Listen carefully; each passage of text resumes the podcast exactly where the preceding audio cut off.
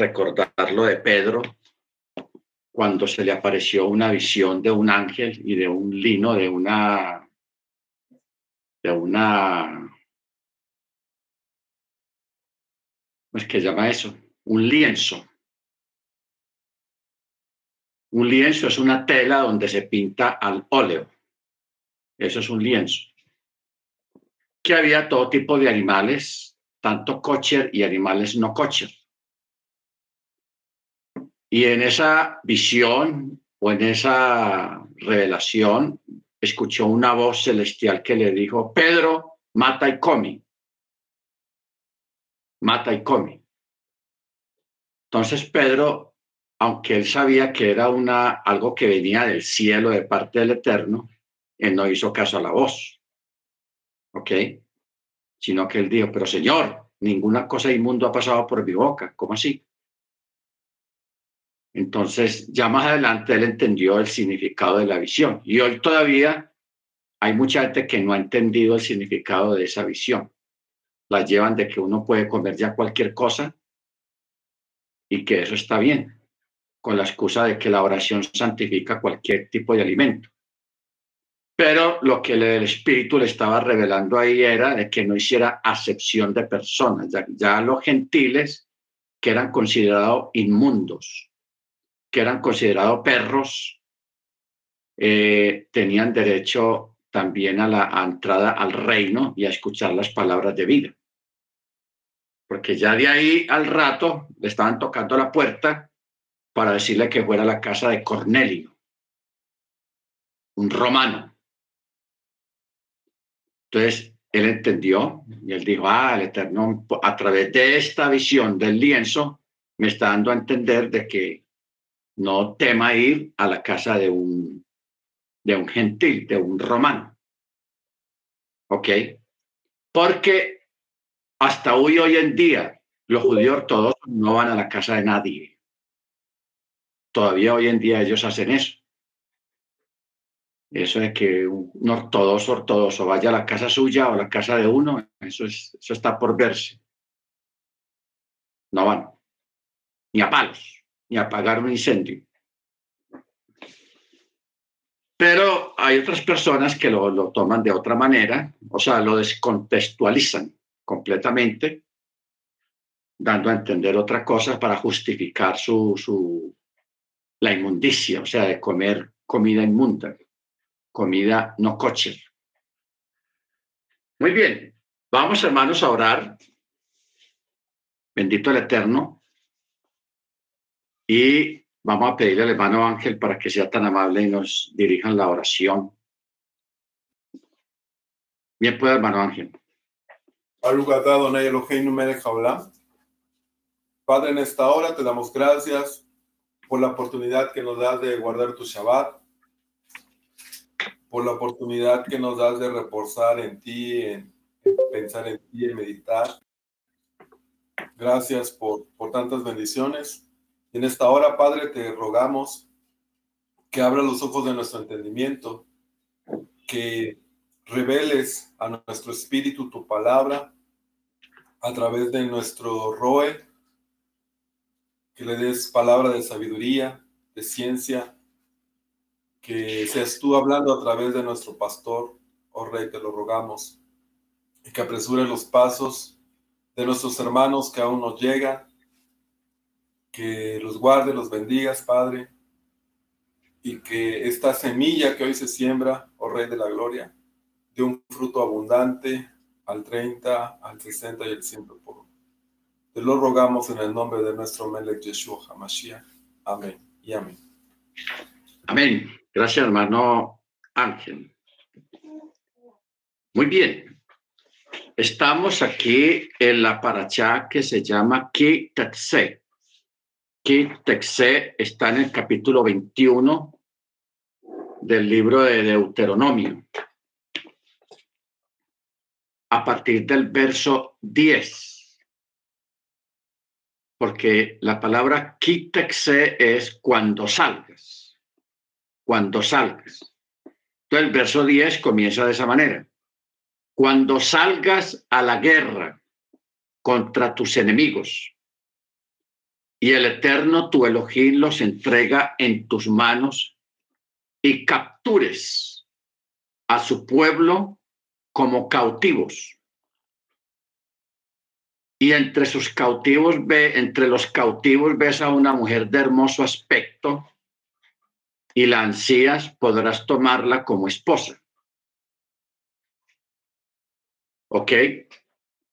La llevarás al interior de tu casa y ella se rasurará la cabeza y dejará crecer las uñas. Muy bien. ¿Qué significado tiene esto, hermanos, de, lo que está hablando aquí el Eterno?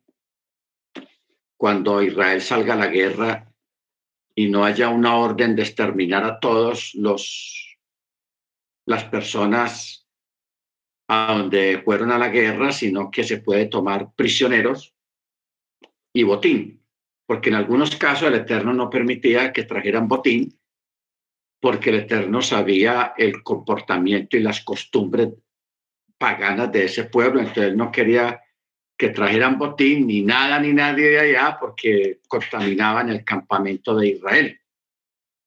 Pero hay otros casos en que no había esa orden de exterminar a todo el mundo, sino que se podía traer prisioneros y se podía traer botín. Perdón, se podía traer botín. El texto está en Deuteronomio capítulo 21 a partir del verso 10. 21, 10 de Deuteronomio.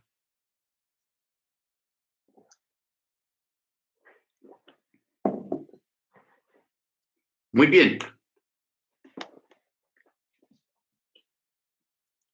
Y capturas cautivos. Esto fue enunciado a fin de incluir dentro de la ley enunciada a los Kenanim que hayan dentro de ese pueblo, aunque pertenecen a los siete pueblos de Kenan. Ahora, cuando habla de que si ves una mujer de hermoso aspecto, eh, Hachak Jefat Toar, de hermoso aspecto. Esto incluye, según los, los sabios, si la mujer sea casada o no sea casada. ¿Ok? Entonces aquí viene un problema. Pues hablando pues ya en este tiempo moderno, estaba hablando de, una guerra, porque hoy en día pues eso no se hace. Ya este, tipo de, cosas ya no se hacen hoy en día, porque Israel, nosotros no somos un pueblo de guerra, no somos una nación literal aquí en la tierra, sino que somos un pueblo en medio de los pueblos. Entonces, lógicamente, pues no tenemos esa, esa capacidad de, ir a, a una guerra como israelitas, ¿Ok? Entonces, pero en esa época, hermanos, se podía tomar cautiva a una mujer eh, como botín de guerra o como prisionero de guerra. Entonces, el israelita podía tomarla como esposa, aunque ya tuviera una esposa israelita, o sea, ya fuera casado. Porque en esa época eh, se, estaba permitido el, el, tener una o dos mujeres o tres mujeres en esa época. ¿Ok? Entonces, ¿qué pasa? De que cuando se llevaba una mujer a la casa, una, una prisionera o una cautiva, entonces había una, una forma de, de, digamos, de someterla. Y era, el verso 12 dice, la llevarás al interior de tu casa. Ella se rasurará la cabeza y dejará crecer las uñas, o sea, en forma natural. Hoy en día es moda que las mujeres se dejen crecer las uñas, pero en la antigüedad no era moda, era execrable, era desagradable una mujer con las uñas largas. Las cosas cambian a través de los tiempos. Entonces, en aquella época tener las uñas largas era indecoroso para las mujeres a nivel de cultura. Entonces, cuando habla de esto, está hablando de primero rasurarle la cabeza, se rasuraba la cabeza, se le dejaba crecer las uñas y se le quitaba su vestido de cautiverio. Quiere decir la forma de vestir que tenía en, su cultura. ya tenía que vestirse al estilo israelita. Eso es lo que está diciendo ahí. ¿Ok? Cambiará su vestido de cautiverio. O sea, cuando fue tomada cautiva, cuando perdieron la guerra. Luego estará en tu casa y llorará a su padre y a su madre durante un mes. O sea, se le da un mes de duelo, de humillación y de quebrantamiento a través de rasurarle la cabeza y a través de dejarle crecer las uñas. ¿Ok? Ya después, eh, también los sabios dicen en cuanto a, cambiarle de la ropa, cambiar la ropa, también tiene que ver porque esos vestidos eran bonitos o costosos.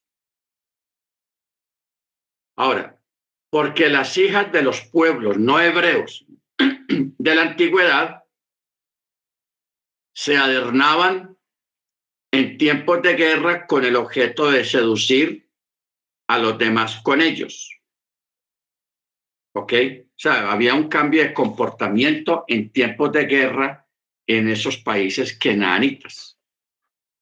Porque muchas veces en esas guerras, pues, lógicamente Ah, morían muchos varones, porque más que todo eran los varones los que iban a la guerra. Entonces, muchas mujeres, en tiempos de guerra, miles y miles de mujeres quedaban viudas.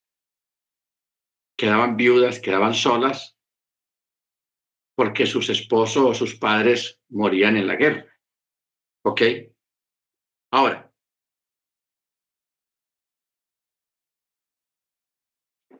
a el Eterno hizo esto, hermanos. Mire usted cómo el Eterno es de tenaz. El Eterno hizo esto como para no contravenir los deseos de las personas, de este caso de los varones. Entonces el Eterno hizo eso de que se cortara completamente la cabeza, que quedara calva y se dejara crecer las uñas y le quitaran esas ropas típicas ya de su pueblo o ropas costosas. Eh, con el objeto de que la mujer de pronto, el, el, israelita la encontrara ya desagradable, o sea, ya no le agradara y dijera, ah, ya no la quiero para mí, ya. Entonces, por eso dice el verso 14, y sucederá que si no la desea, entonces deberá enviarla por sí misma pero no podrá venderla por dinero y no podrá esclavizarla, o sea, convertirla en una sierva en su casa. ¿Por qué? Porque la afligió. ¿En qué sentido la afligió? La afligió en quitándole sus costumbres a través de lo, de lo que menciona aquí, lo de la ropa, y también eh, cortándole completamente el cabello, dejándola prácticamente calva y dejándole crecer las uñas, que eso en esa época era antiestético. Antiestético. Se veía desagradable, las, mujeres con las uñas largas. Como una forma de humillarla, pero también como una forma de parte del Eterno para que ya el, el israelita ya no le viera como ningún, perdiera el interés por ella.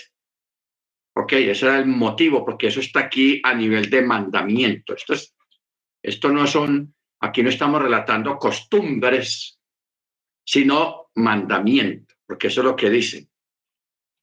Aquí exactamente, porque esto es mandamiento de parte del Eterno. Por eso dice el verso 10, cuando salgas a la guerra contra tus enemigos, mandamiento.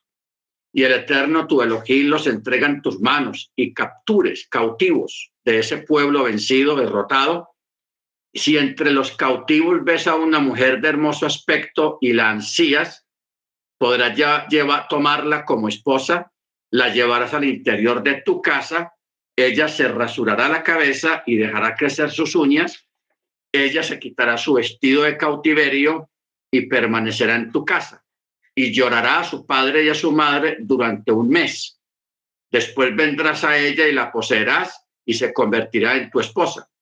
Y sucederá que si ya no la deseas, entonces deberás enviarla por sí misma, o sea, a su casa, a su país, pero no podrás venderla por dinero y no podrás esclavizarla porque ya la afligiste, o sea, ya la humillaste. ¿Ok? Este es un orden que el Eterno dio para los casos de guerra y para los casos de prisioneros de guerra o cautivos. ¿Ok? Bendito el Eterno. Me parece interesante que el Eterno se haya ocupado de esto porque lógicamente en el judaísmo hace muchos años, antes de Machía, se creó un documento rabínico que tiene que ver con las guerras y las estrategias de guerra. Entonces, ese documento es muy importante porque ahí da lineamientos, estrategias para realizar una guerra y para el combate. Y para eso incluye hacer negociaciones diplomáticas para no guerrear, para no pelear, para no ir a la guerra. O sea, sentarse a una mesa de negociación y también las, la, la, da lineamientos para el trato a los prisioneros, para el trato en cuanto al botín de guerra, que se podía traer a Israel y que no se podía traer. Aquí está, eh, ahí se expresa más que todo lo que tiene que ver con, las, con los ídolos, con la idolatría, con las estatuas, con, con todas esas cosas en el sentido de que no se podían traer a, la tierra de Israel porque profanaba la tierra de Israel. ¿Ok? Por eso ustedes recuerdan cómo el Eterno destruyó a, una familia porque un hombre, un soldado, viniendo de la guerra, sabiendo que no podía traer esas cosas, él se trajo un manto babilónico y unas estatuillas y un oro y lo escondió bajo su tienda. Entonces, Eso causó desagravio al Eterno porque él se dio cuenta, el Eterno vio eso. Entonces el pueblo comenzó a perder la bendición por causa de, ese, de esa acción, porque habían traído al campamento que es sagrado, que es santo, habían traído una abominación, habían traído un manto babilónico religioso. Entonces estaban profanando la tierra y el campamento. Este hombre fue culminado a, reconocer que había traído esas cosas y mostrarlas, pero él de todas maneras fue ejecutado juntamente con su familia, porque había cortado la bendición del Eterno hacia todo el campamento por su mala acción, porque había desobedecido una orden directa de parte del Eterno. Amén. Muy bien. Verso 15. Cuando un hombre tenga dos esposas, una amada y la otra aborrecida, y ellas den a luz hijos para él, tanto la amada como la aborrecida, y sucede que el primogénito es de la aborrecida. Ojo con esto. Entonces, cuando llegue el día de heredar a sus hijos, lo que él posea no podrá otorgar el derecho de primogenitura al hijo de la amada por encima del hijo de la aborrecida. El, el primogénito, sino que deberá reconocer el derecho de primogenitura al hijo de la aborrecida, dándole una porción doble de todo lo que tenga a su disposición, ya que él, este primogénito, constituye el principio de su vigor a él le pertenece el derecho de primogenitura. ¿Ok? O sea, antiguamente se, se permitía a los judíos tener dos, una esposa o dos esposas o tres esposas, en fin. Pero en este caso habla de dos, que es la, el número oficial. La primera que se llama la amada. ¿Qué, ¿Qué quiere decir la amada y qué quiere decir la aborrecida? La amada es la esposa, por ejemplo, en el caso de Abraham, que tuvo dos mujeres. En este caso, Sarai o Sara era la amada. Y la otra, la sierva, era la que la, la llamaban la aborrecida así le decían, la aborrecida. No que el, el varón o el esposo la aborreciera, sino porque era aborrecida por la primera esposa, por la amada, o sea, la esposa oficial, llamémoslo así, en términos modernos. Entonces dice, por alguna circunstancia, el primogénito nacía de la aborrecida,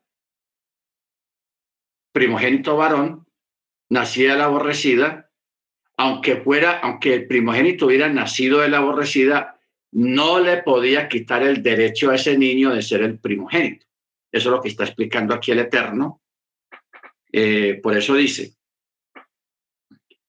verso 16, entonces cuando llegue el día de heredar a los hijos, lo que él posea no podrá otorgar el derecho de primogenitura al hijo de la amada por encima del hijo de la aborrecida, el primogénito, sino que deberá de reconocer el derecho de primogenitura al hijo de la aborrecida, dándole una porción doble de todo lo que tiene. Bueno, vamos a hablar un poquito sobre esto. Porque sucede que en el Medio Oriente eh, existía una especie de atracción o de, o de darle una importancia muy grande al primogénito. Por ejemplo, en la cultura Mishrim, o sea, egipcia. En la cultura egipcia, el primogénito varón dentro de la familia era considerado un dios. Usted sabe que en, Egipto eran muy idólatras, eran muy paganos. Entonces, el primogénito en Egipto era considerado un dios dentro de la familia. Y eso todo lo veneraban, toda la familia le corrían y todo eso porque era el primogénito. ¿Ok? Pero en Egipto sí le, lo adoraban, le, le rendían adoración al primogénito.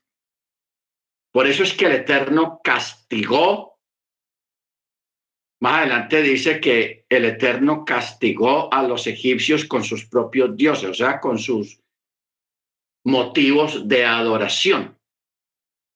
Los castigó con lo, con lo que ellos adoraban. El último castigo fue con la muerte de todos los primogénitos. O sea, el Eterno les dio duro por donde más le dolía a los egipcios, que fue con sus propios dioses. Y en este caso, el último fue con el primogénito. Por eso todo primogénito de la casa de los egipcios, de familias y de animales y de reses, todos los primogénitos murieron. Eso fue tenaz. Eso fue tenaz. ¿Por qué? Porque en Egipto adoraban al primogénito. Y en otros países como lo que era Canaán, Siria y otros lugares así, ellos también tenían al primogénito en una supremacía y en una adoración y en una cosa tenaz. ¿Ok? Entonces,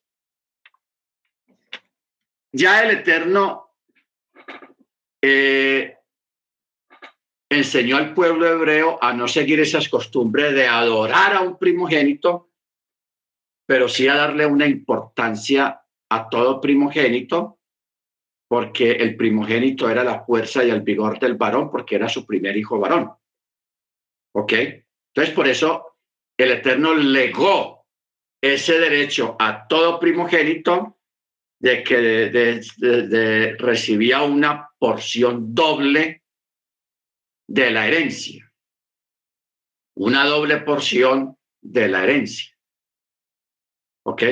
Eso es tenaz. O sea, el Eterno, por eso es que el Eterno, Él reclama para Él las primicias, las primicias, tanto de animales como de verduras y de plantas, de cosechas, como también las primicias de, eh, de los hijos varones que fueran primogénitos.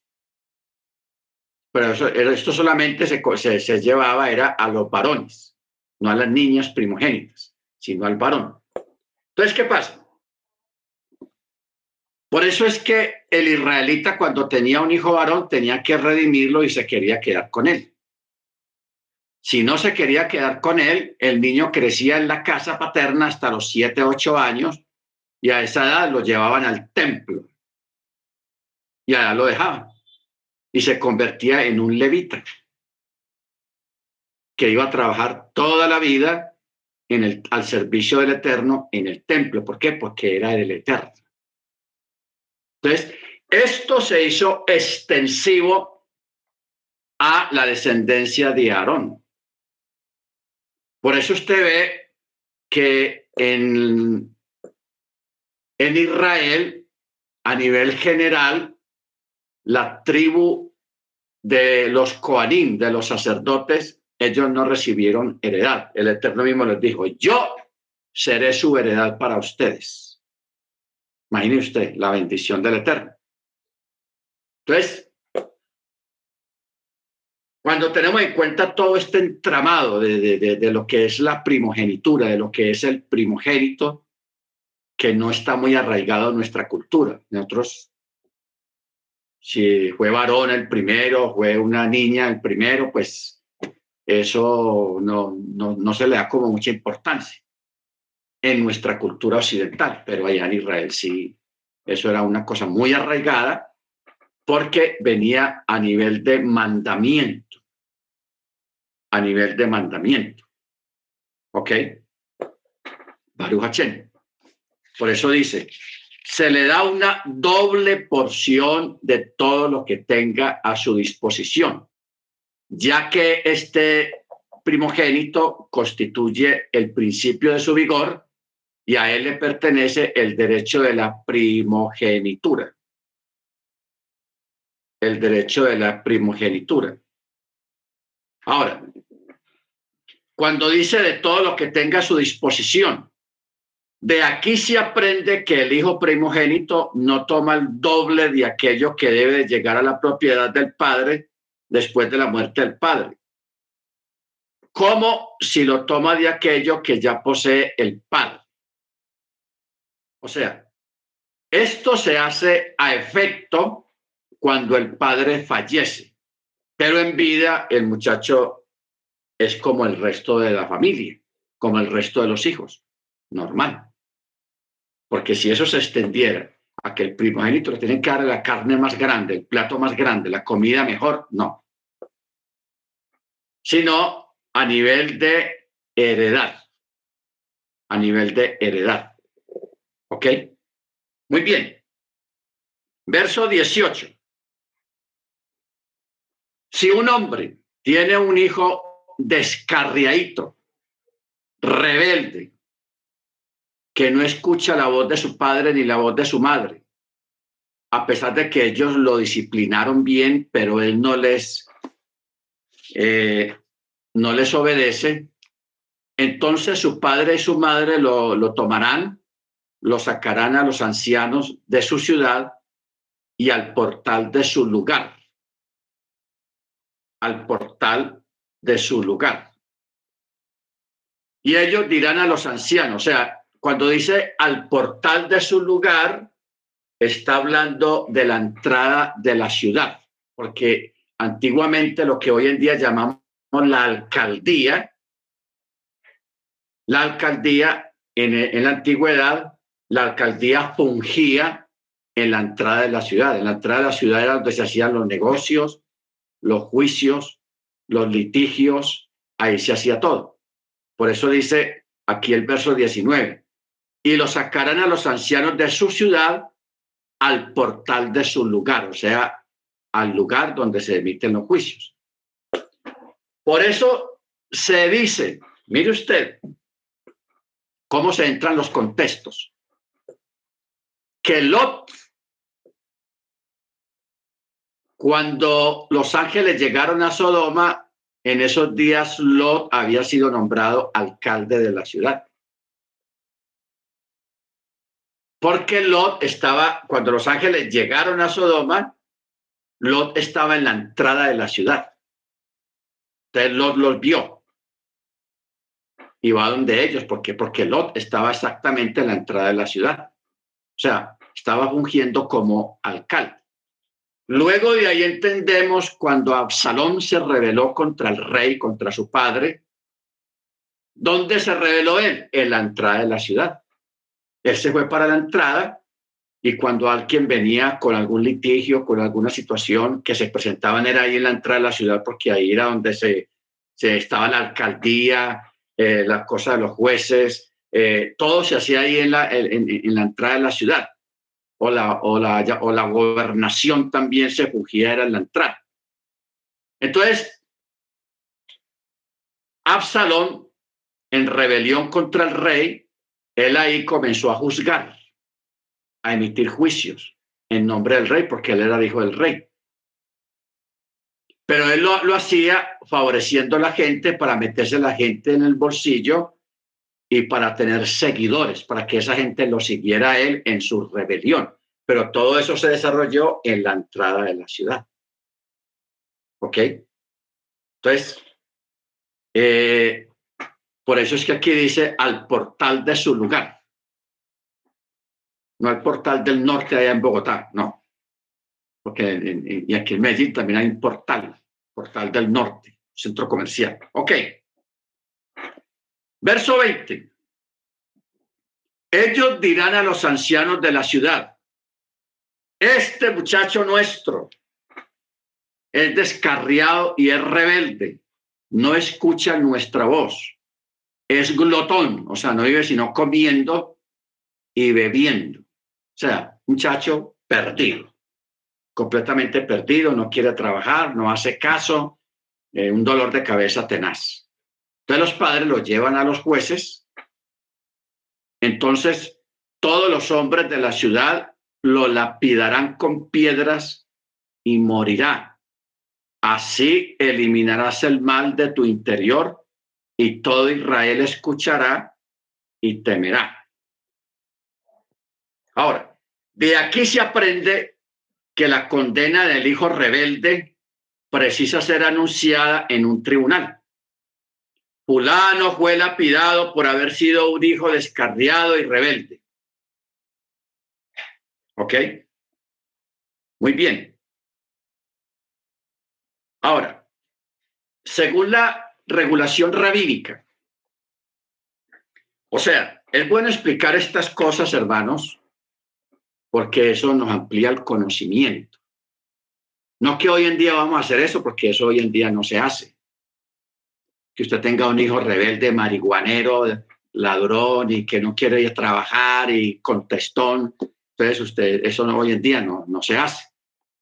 Pero no deja de ser un problema en la casa. Un muchacho así en estas condiciones. Pero es bueno, hermanos, tener conocimiento de todo esto, de cómo funcionaba la jurisprudencia en esa época, porque cuando uno ya va al Nuevo Testamento, al Brihadachá, y alguien viene donde usted hacerle una pregunta sobre alguna situación, usted va a tener de dónde responderle a esa persona o darle una recomendación o un consejo. Eso es Torah. O sea, la Torah nos convierte a todos o nos llena de conocimiento acerca de las cosas de la vida a nivel familiar, a nivel social, a nivel en todas las áreas. Porque miren de lo que estamos hablando, de los, con, primero lo de la guerra, luego el, el botín, cómo se trata los asuntos del botín de guerra. Luego aquí está hablando de, de, de luego hablaba de, de la primogenitura, de las herencias, cómo se repartían las herencias antiguamente. Y hoy en día, pues cuando usted le hace una pregunta acerca de herencias, pues hay que acudir primeramente a la Torá y luego a la legislación de cada país, porque todos los países no tienen la misma regulación en asuntos de, herencias. ¿Ok? No todos tienen la misma regulación. Entonces acá está hablando acerca del, del hijo contumaz, el hijo rebelde, el hijo descarriado. ¿Ok? Entonces, primero, según los sabios, cuatro son los individuos cuya condena a muerte precisa ser anunciada en un tribunal. Primero, Ben Sorer Humoré, el hijo descarriado y rebelde. Segundo, el Saken Manre, ¿se acuerda que tratamos la vez pasada del Saken Manre? Aquel, el sabio, miembro del Sanedrín, que desacata la autoridad del Sanedrín. Ese es sentenciado a muerte también.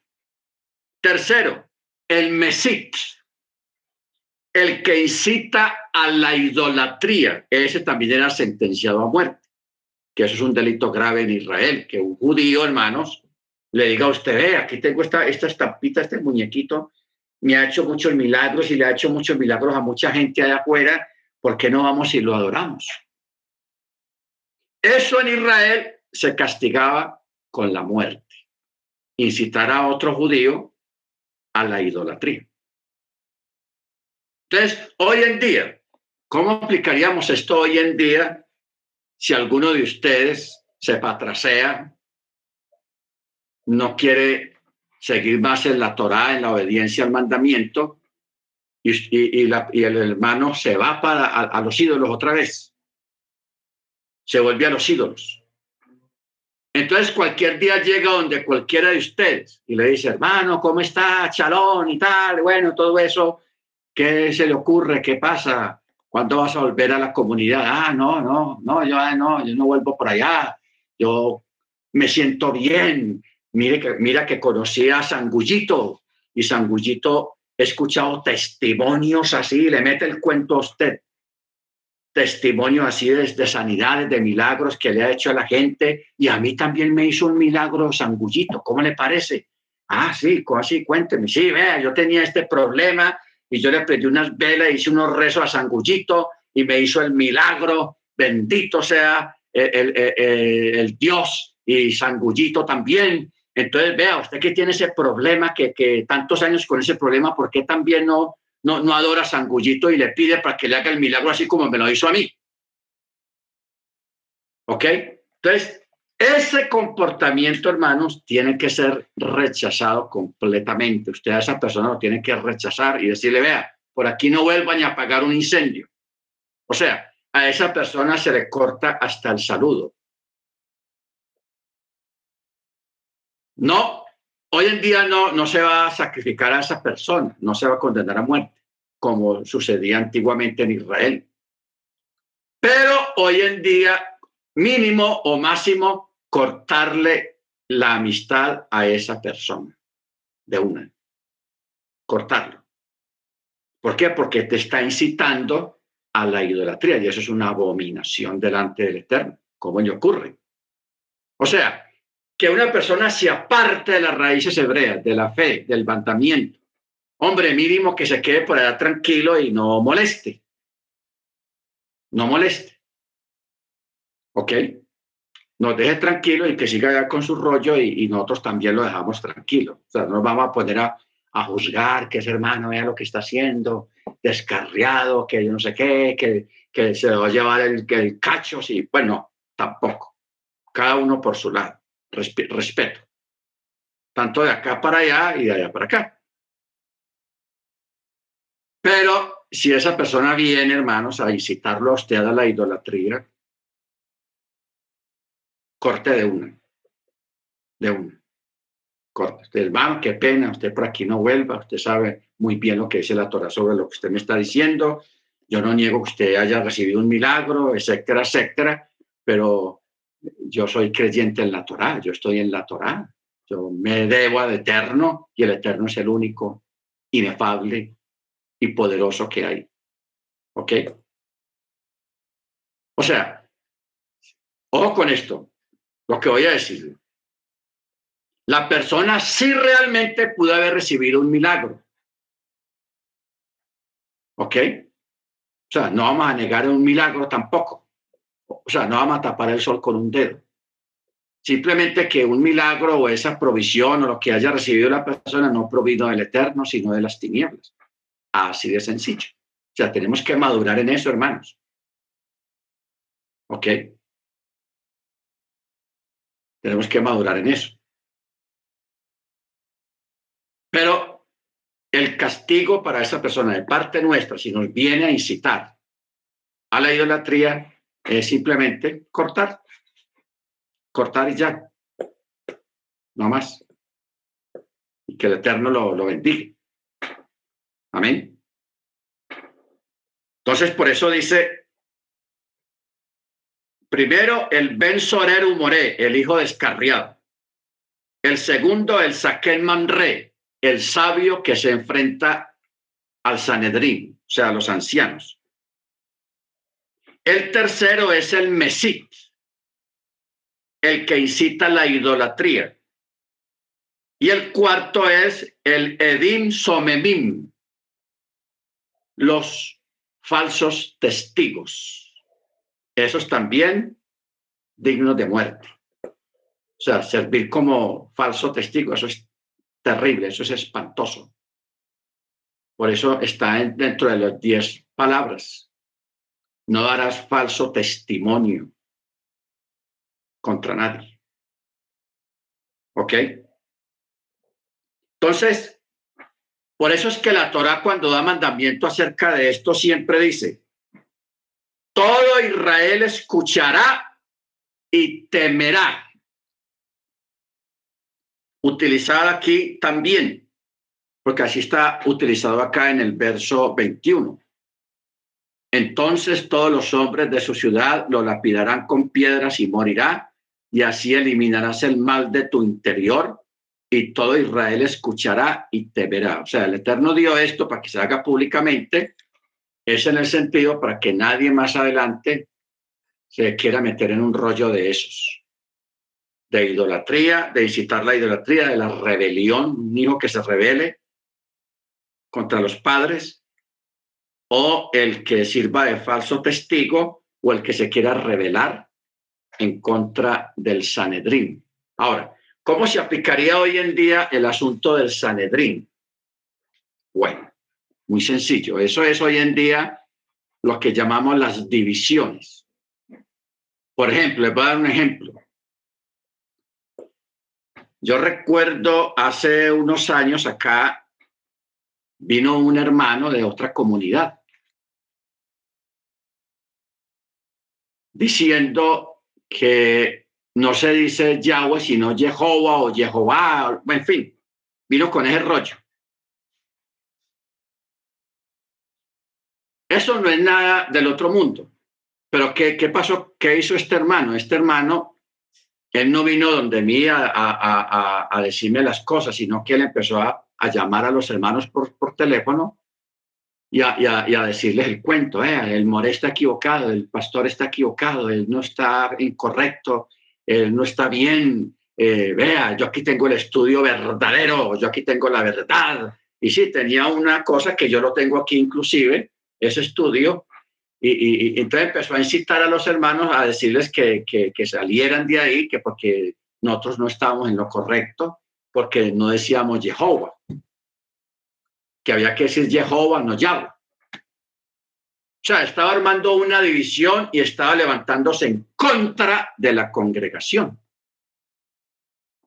Entonces, cuando ya algunos hermanos me dijeron del asunto, que eso estuvo bien, entonces yo ya hablé con el hermano y con otros ancianos de la, de la comunidad y delante de ellos, pues se le dijo al hermano que no volviera a la, a la congregación. O sea, se hizo un corte con esta persona. Eso es lo que se llama el Saken Mamre.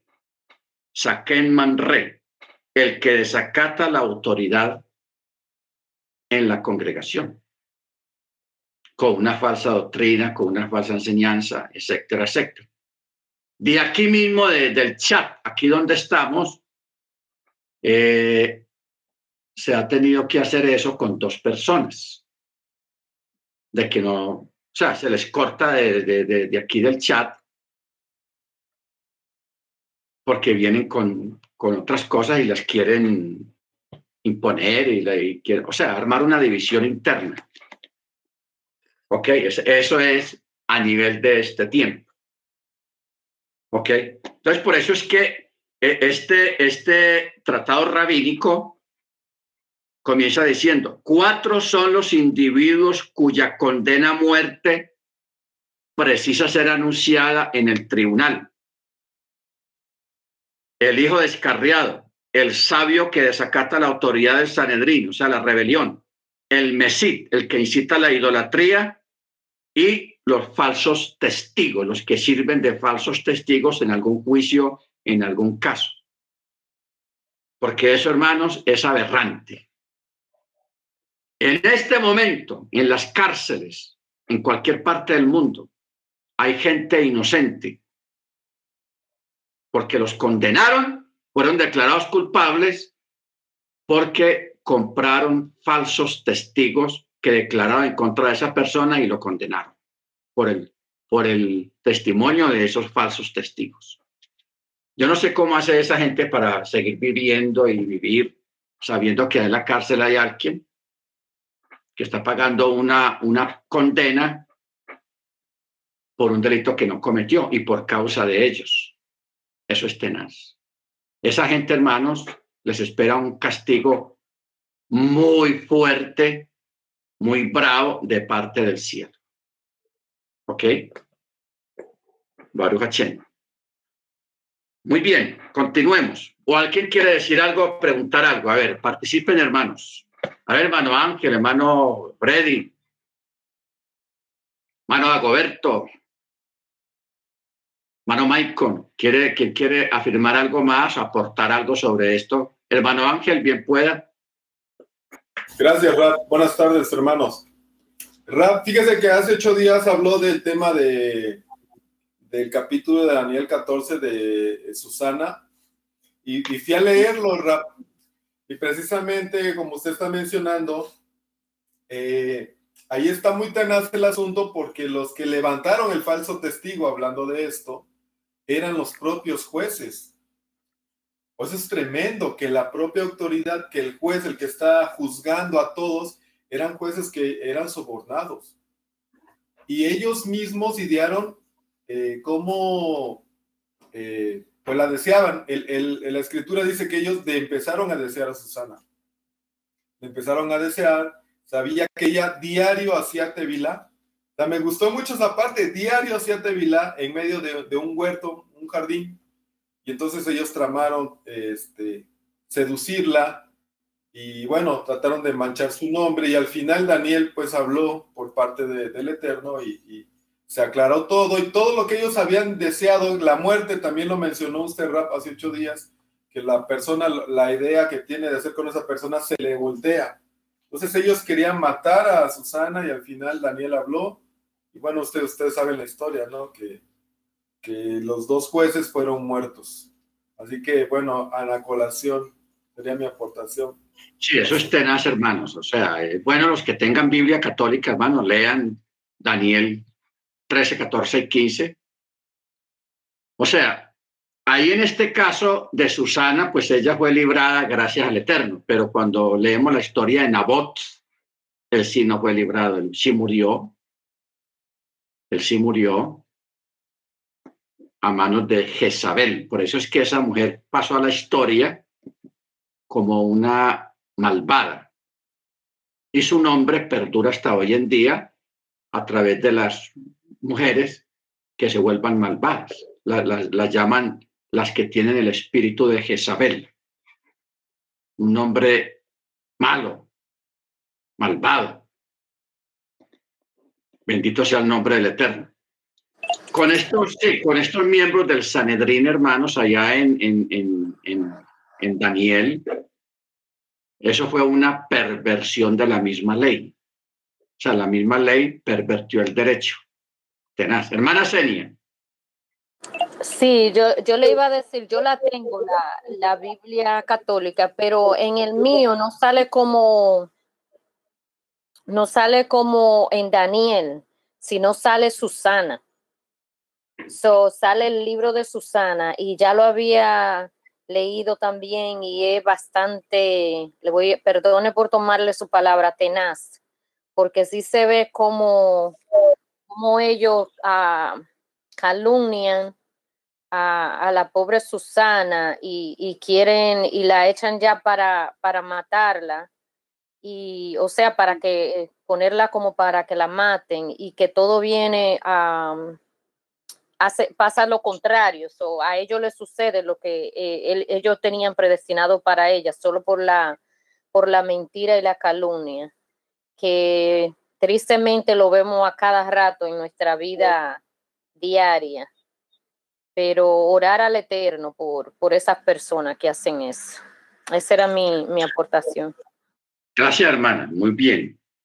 Mire que en estos días aquí en Colombia eh, sentenciaron a 80 meses a un fiscal, a un fiscal aquí, porque él tenía un caso de un, de un delincuente, de un prisionero, y a esa persona, este fiscal, le ofrecieron mucho dinero en dólares. Creo que fueron como 60 mil dólares, le dieron para que, para que estorbara la sentencia al delincuente que, que, tenía, que tenía la ley. O sea, estorbara la extradición, estorbara el juicio, que hiciera cosas a favor del prisionero, que era culpable, pero le dieron dinero para que él estorbara y litigara adentro, allá adentro, para que declararan inocente a la persona. Y estos días precisamente a ese fiscal le dieron 80 meses de prisión. Hermana Beatriz. Shalom, More. Tengo una pregunta y una pequeña confusión. Eh, en el capítulo de Deuteronomio, la semana pasada creo, no estoy segura, íbamos que creo por el, por el 21, entonces yo me encuentro como perdida porque acá en el 26 dice para voz, ¿cierto? Y acá dice en el 21 y Entonces, no hay como concordar con la escritura con la clase de hoy. Eso me tiene un poquito confundida, porque aquí en el capítulo 10 dice otra cosa, en el 26 y en el 21, que fue donde quedamos. Entonces, mi pregunta es, por dónde vamos. Ahí sí me estoy como un poquito confundida. A ver, dígame la, la cita, hermano Freddy. mi More, chalón, chal, chalón. Ve que, qué tan extraño. Yo también concuerdo con la hermana Beatriz. Yo estoy más perdido que el hijo de Limber o que en el día de la suegra. Imagínese, More, que yo, yo estudio hoy Deuteronomio 26 Ah. No sé por qué estoy confundido con, con la paracha el día de hoy. Entonces, cuando, cuando yo lo coloqué por el, por el, por el, por el interno, que qué capítulo estaba perdido, pero bueno, interesante. More, otra cosa, en mi Biblia, en esta Biblia católica, que mi mamá tiene hace 60 años, me aparece solo hasta Daniel 14. Daniel 15 no, no me aparece quería como, como hacer ese, ese comentario. Pero bueno, interesante lo de la paracha, pero totalmente perdido porque, bueno, estudié fue Kitabo, pero bueno, saludos More. More, perdón, perdón. El, le tengo la, la, respuesta al hermano Freddy. Sí, hasta Daniel está creo que hasta el 14 o el 15, pero eh, Susana es la continuación de ese, de Daniel aparentemente, eh, de acuerdo a lo que escuché anteriormente, usted no nos lo explicó así, pero eh, Susana es el, el siguiente capítulo de Daniel. Después que termina Daniel, continúa Susana, está en la Biblia católica. Y de ahí fue que me guié yo para no confundirme también, porque tengo la mía igual que la suya, hermano Freddy. A ver, pero bueno, aclaremos lo que dice la hermana Beatriz. Hermana Beatriz, usted tiene el texto de, de Deuteronomio 10, vamos a hacer la comparación de los textos. ¿Cuál es la cita de...? Lo estoy buscando, me con salmita para poder yo ubicarme, porque todavía no he podido ubicarme.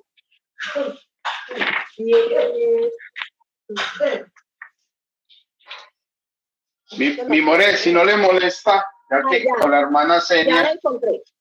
Ah, bueno, bien pues, hermana Beatriz.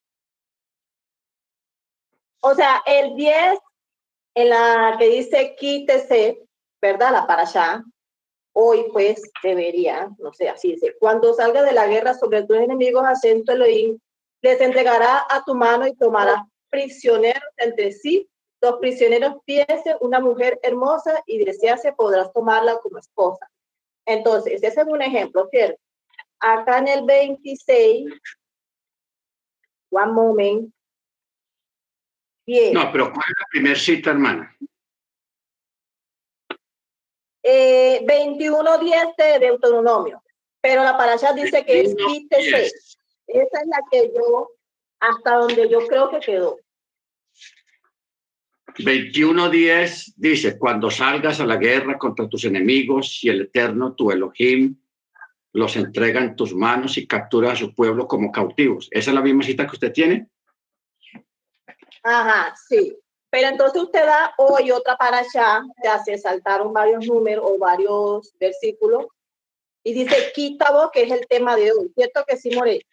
Entonces, en el 10 dice, siendo así 26.10, dice, y ahora aquí traigo las primicias de los frutos de la tierra que tú me has dado a Hashem. Entonces deberás colocar ante Hashem tu Elohim y deberás presentarte ante Hashem tu Elohim. Después deberás regocijarte con todo el bienestar que tu Elohim te ha brindado a ti. Entonces, esa es mi confusión. No sé, pues, de haber sido así. La otra cita es que 26 qué? 10. Que es el 26. tema de hoy que dice Parashat Kitabo. 26.10.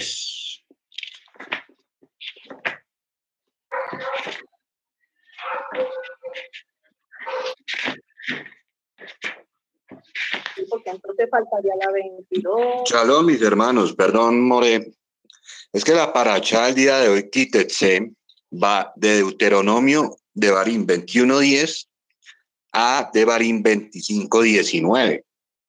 Esa es la paracha, La Correcto. con el permiso del, del, del, del More. La número Ah, amén, hermano, así es. Yo estoy leyendo igual que como usted. So, yo tengo para Shakitese y es desde el 21, como el, el, el More dijo, el 21-10, comenzando. Sí, es So- que la, la- Ahí es Amén. que voy yo también. eh, la paracha de hoy, que se llama Kitetse, comienza en Deuteronomio 21.10 y termina en Deuteronomio 25.19. O sea, no hemos llegado al 26. El 26 ya se llama la paracha Kitabo, que es el próximo Shabbat. Entonces a mí me pareció escuchar mal entonces. Entonces estoy yo errada. Ya. Mil, mil disculpas, mi more, porque a mí también me pasó igual. Muy bien. Vamos a... Estamos en el capítulo 21, verso 22. Ojo pues. que aquí vamos a entrar en otra cosa más interesante todavía. Dice, si un hombre comete pecado cuya sentencia es la muerte, deberá morir y lo colgarás en un madero, no dejará su cadáver durante la noche en el madero, sino que ciertamente lo sepultarás ese mismo día, ya que un colgado es un insulto al Eterno. Y no contaminarás tu tierra que el Eterno, tu Elohim, te entrega como patrimonio. Bueno, aquí habla, ahorita leímos los cuatro formas o delitos que dan sentencia de muerte en esa época. Ya lo, ya lo vimos, el Benchorer, el Saquenman Re, el Mesit y el Edim Somemim. Bueno, entonces aquí, siguiendo sobre el mismo tema, en el verso 22, dice, si un hombre comete un pecado cuya sentencia es de muerte, deberá morir. Lo colgarás en un madero, no dejará su cadáver durante la noche en el madero, sino que ciertamente lo sepultarás. Porque si se deja colgado en el madero, es una abominación. En el Brihadachá, en uno de los evangelios, dice, maldito aquel que es colgado en un madero. Eso es lo que vamos a mirar ahora. Hermano Freddy, ¿qué vas a decir? No, no, no, no, mi more, contento y, apenado a la vez porque, no, no sé, estoy despistado. Me va a tocar ir a Guarne esta semana. Estamos a comer pescado, more, porque tenaz. Pero ¿en qué está, en qué está despistado? No, no, en lo que le dije ahorita, que estaba, eh, le estudié, fue Deuteronomio 26 en adelante, no la, no la paracha de hoy. Mil disculpas, mi este ah. día a todos los hermanos. Sí, sí, sí, sí, ya entiendo. No problema. Bueno. Entonces, vamos a, a los evangelios. Porque en los evangelios está el contexto eh, el porqué del afán de los discípulos, teniendo en cuenta que Yeshua falleció exactamente a las 3 de la tarde. Y ese día era previo de, de un chabatón de la fiesta de Pexa. Era previo. Entonces, si hubieran dejado el cuerpo de Jesús ahí, lo hubieran, hubieran tenido que dejar pasar tres, cuatro días, tres días. O sea, ir al domingo en la madrugada, no, sería un desastre. Porque recordemos lo que le pasó a Judas. Ese mismo día Judas se ahorcó. Pero a Judas sí no lo recogió nadie. No se sabe por qué. O fue que Judas fue y se ahorcó en un lugar donde no iba, había mucha gente, donde no había gente. Porque el juez se buscó un voladero por allá, un barranco, y ahí se ahorcó y nadie, no alcanzó a verlo como para que hubieran tomado el cuerpo de él y lo hubieran enterrado antes del anochecer. Entonces, el cuerpo de, de Judas, de Yehudá, sí quedó expuesto durante esos tres días. Por eso es que el, el, cuerpo se reventó, se reventó y las entrañas cayeron ahí abajo. Eso fue una, una, una cosa tenaz. Pero bueno, en cambio a Yeshua, a Yeshua sí rápidamente le dieron sepultura antes de que cayera la noche. Y el mismo evangelista dice que pues hace alusión sobre ese, sobre ese hecho, el por qué había que enterrarlo rápido, porque la Torah, eso estamos leyendo la Torah. Mira lo que dice aquí el verso 22, verso 23. No dejará su cadáver durante la noche en el madero, sino que ciertamente lo sepultarás ese mismo día ya que un colgado es un insulto al Eterno. Un colgado es un insulto al Eterno. Bueno, yo estoy buscando en la cita.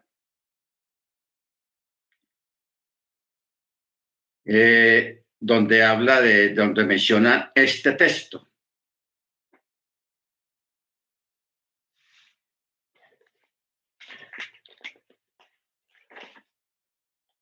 Donde menciona este texto de, de, de, maldito aquel que, que es colgado en un madero o que no dejarás un cuerpo ahí afuera en la noche. Ok. Es Gálatas 3.13, brother. Gálatas. Sí, More. 3.13. A ver qué dice Gálatas.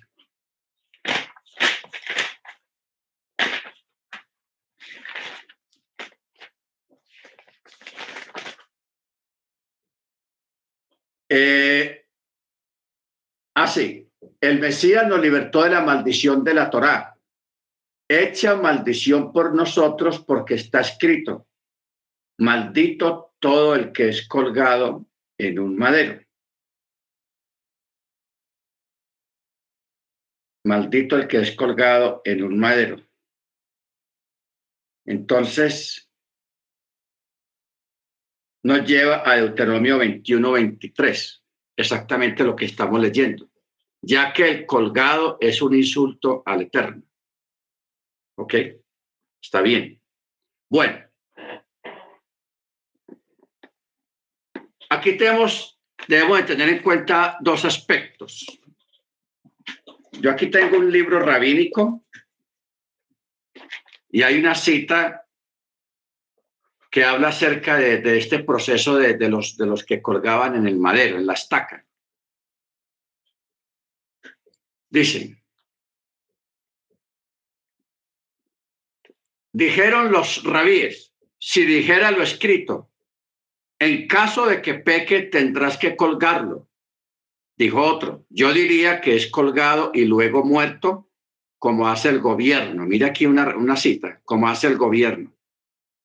¿Qué quiere decir? ¿Cómo? ¿A qué gobierno se está refiriendo? A los romanos. Porque los romanos también tenían la costumbre primero de viva la persona, la colgaban en la estaca y la persona moría ya. Pero en Israel algunos que muriera fuera ahorcado o, quemado o de otra forma, luego a esa persona que fue ejecutada, que ya estaba muerta, luego lo, lo llevaban y lo colgaban a un madero. ¿Ok? Entonces, cuando yo leo esto, se me alumbra el bombillo, como dicen, como dicen muchos. ¿Por qué? Porque luego va uno al libro de Esther, capítulo 9. En el libro de Esther, a ella se presenta al rey de nuevo sorpresivamente y el rey le extiende el cetro en señal de que le permite entrar al lugar.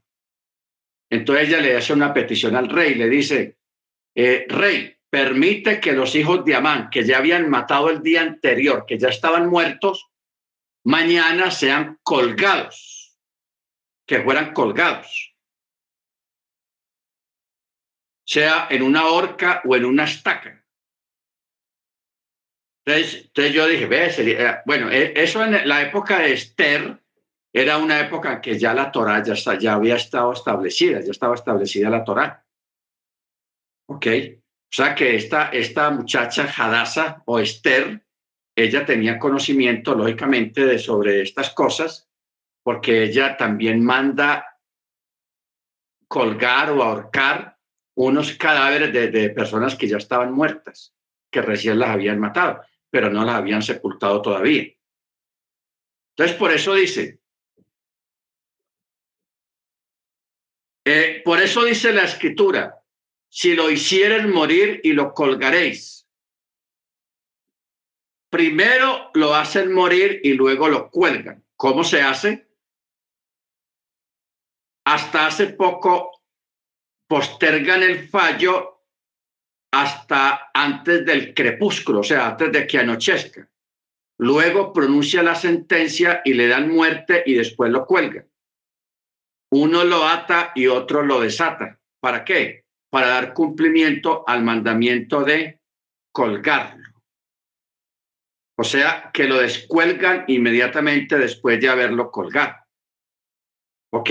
Entonces, por eso vemos el afán de los discípulos de enterrar a Yeshua, porque en el proceso de, de, que él murió exactamente a las 3 de la tarde. Démosle media hora de la impresión de la muerte. Tres y medio. Luego la discusión con los romanos. Permítelos bajar el cuerpo que tal y tal cosa. Y los romanos, no, no lo bajan, por favor. Entonces ahí entra un hombre que se llama José de Arimatea, que él fue al pretorio para pedir permiso de que le permitieran eh, tomar el cuerpo de Yeshua para enterrarlo, para sepultarlo. José de Arimatea.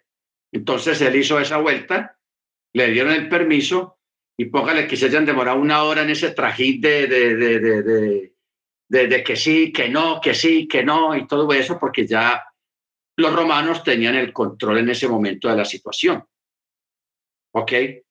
Entonces, o sea que cuando mientras descuelgan el cuerpo, lo medio lo envuelven en una sábana, en una mortaja, medio le echan un poquito de perfumes, porque no hay tiempo. No hay tiempo. Entonces luego de ahí ya lo llevan a, una tumba que estaba ahí cerquita, una tumba nueva para estrenar, o sea, que nadie más la había usado entonces ahí lo sepultan porque ya, ya va a anochecer y ya comienza la fiesta. Por eso ve que corrieron los discípulos para eso. Entonces, ¿qué pasa? Por eso el afán de, sepultar al Mesías, primero porque tenían que cumplir el mandamiento. Por eso dice verso 23, lo sepultarás ese mismo día ya que un colgado es un insulto al Eterno. ¿Ok? Un colgado es un insulto al Eterno. Entonces mire lo que sigue. Enseñaron los sabios y lo colgaréis de un tronco. Podría ser tanto un tronco cortado o un tronco plantado. Por eso dice lo escrito, lo enterrarás, lo enterrarás. Dice dos veces. Por lo que se deduce que es un tronco que solo debe ser enterrado y no un tronco que primero debe ser derribado y luego enterrado. Por eso es que el texto dice dos veces la palabra lo enterrarás, enterlo. Enterrarás, lo enterrarás. ¿Se acuerda que la vez pasada explicamos por qué esa técnica en la escritura hebrea, cuando duplica la palabra dos veces, la primera dice una cosa y la segunda dice otra cosa? O sea, da entender una cosa y la segunda da entender otra cosa. Y hay que aprender a manejar esa parte porque se repiten palabras dentro de un texto. Amén. Ok, ahora, lo que está diciendo acá, hermanos, es que el tronco o la estaca donde colgaban a una persona en Israel, también era enterrada o era quemado. Unos lo quemaban y otros lo enterraban. O sea, ese tronco donde había sido, donde había muerto un ajusticiado, no se podía usar para traer para otros usos, como leña o hacer un mueble o, o un poste de alumbrado, no, tenía que ser enterrado también. El tronco. Hermano Freddy. Sí, hermano Freddy. Bueno. Entonces, ¿Entendemos esta parte, hermano? O sea, esos son, son detalles que cuando uno lee los evangelios, uno ya entiende el por qué los eventos, cómo se desarrollaban los eventos, uno lo entiende a través del estudio de la paracha, de la Torah, porque ahí está todos los detalles, el mandamiento, etcétera, etcétera. ¿Ok? Ahora, eh, mire esta parte. Equivale a decir que es colgado por blasfemia, etcétera, etcétera. Se ha enseñado, dijo el rabí Meir, se cuenta la siguiente parábola, una historia. Esto puede compararse al caso de dos hermanos mellizos que vivían en una ciudad. A uno lo nombraron rey y el otro se dedicó a asaltar caminos de ladrón. Este último, el ladrón, el salteador, lo, lo arrestaron y lo colgaron por orden del rey, o sea, por orden de su propio hermano. Y todos los que lo veían cuando estaba colgado, la gente decía, miren, está colgado el rey. Entonces el rey dio la orden de que lo descolgaran. Entonces otro rabí pregunta, bueno, ¿y cómo se entiende eso? ¿Qué quiere decir? es como si uno dijera, no es leve. En tal caso, otro objeto y dijo, debería decir, me pesa la cabeza, me pesa el brazo. ¿Ok? porque todas las cosas resultan livianas. Entonces, ¿de dónde se deduce que cuando uno deja a su pariente muerto sin enterrar en, en la noche, viola una prohibición? Otros dicen, ¿en qué parte de la Torá? Preguntó un rabí. Se habla de que se deben enterrar los muertos por eso el versículo dice, lo enterrarás, lo enterrarás. O sea, duplica la palabra. Duplica la palabra. Eso es tenaz. Muy bien. Entonces, por eso en, esa época los sentenciados a muerte que los, los colgaban en un madero, hermanos, y los que morían ajusticiados de otra manera, ahorcados o quemados o lapidados, tenían que ser enterrados ese mismo día que murieron. No se podía dejar de un día para otro. Y hoy en día aún se conserva esa costumbre, no solamente con los ajusticiados, sino con el judío que muera de otro tipo de causa de muerte, también tenía que ser enterrado el mismo día. O sea, en la cultura nuestra, la cultura occidental, se le pone mucho énfasis a acompañar los restos mortales de la persona y retenerlo lo, lo más posible. Pero en la cultura israelita se entierra rápido, pero sí se honra su memoria. Más días, porque a partir de, ese día del entierro, a la, empieza una ceremonia de duelo que dura siete días. Se escoge una casa de la familia, puede ser la misma casa del difunto, se cubren los, las fotografías, los espejos que hayan, se cubre todo con unos trajes para que nadie mire su imagen ahí y se guarda una ceremonia que dura siete días. La gente no se puede bañar, la persona no se puede bañar, la persona no puede arreglarse el cabello o acicalarse si es una mujer, que pintarse, que arreglarse, todo eso. Eso no se hace durante siete días. Y se viste ropa lo más sencillo que se pueda, lo más sencillo o lo más ordinario que se pueda en ropa. Esta ceremonia de duelo dura siete días. A los siete días ya la persona vuelve a su vida normal, bendito el Eterno. Entonces viene la pregunta, el por qué se cubren los espejos o todo lo que sea de vidrio, o sea, fotografías y todas esas cosas así. Una es porque si en esos, como esos vidrios y esos espejos, para que una persona no, no viva de la vanidad como se vive normalmente todos los días, que la persona se vive mirando al espejo a ver cómo está peinado y todas esas cosas, cómo me veo, todo eso, porque está en un periodo de duelo. Pero también la otra es porque los espejos en ese tiempo de recogimiento, de duelo, que, de sufrimiento que tiene la persona por la partida del pariente, entonces a través de los espejos, usted sabe que hace años explicamos acerca de que los espejos son peligrosos porque los espejos son puertas no astrales, no tiene otro nombre, son puertas dimensionales por donde pueden entrar los demonios. Entonces, si hay un espejo y una persona está en un estado de dolor por la pérdida del familiar, esa persona en medio de su desespero, si se descontrola la persona, los demonios pueden utilizar esos espejos, esos vidrios, para eh, entrar dentro de la persona y hacerle daño. Entonces, por eso también se pone, se cubren todos los espejos de la casa para evitar este tipo de situaciones. Ok, muy interesante esa, esa, esa parte. Ok. Eh, estamos en el verso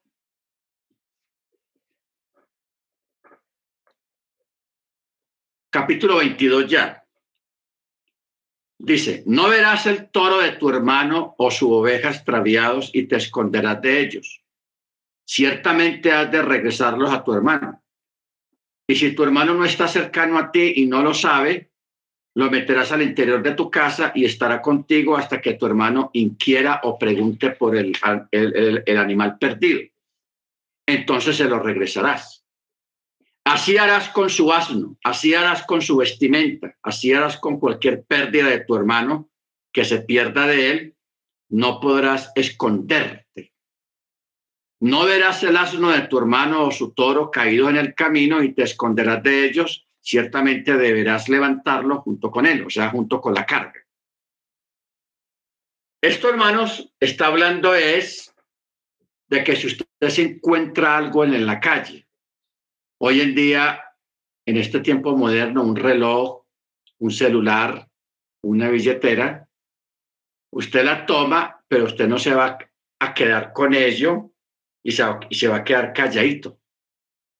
No, eso es lo que dice, no podrás esconderte, o sea, ocultarlo. Sino, si es un animal, lo lleva para tu casa, si es una billetera, un celular, llévalo para tu casa y cuando, si escucha a tu hermano, eh, ¿cómo te parece que se me perdió el celular, se me perdió el caballo, se me perdió una vaca, se me perdió tal cosa?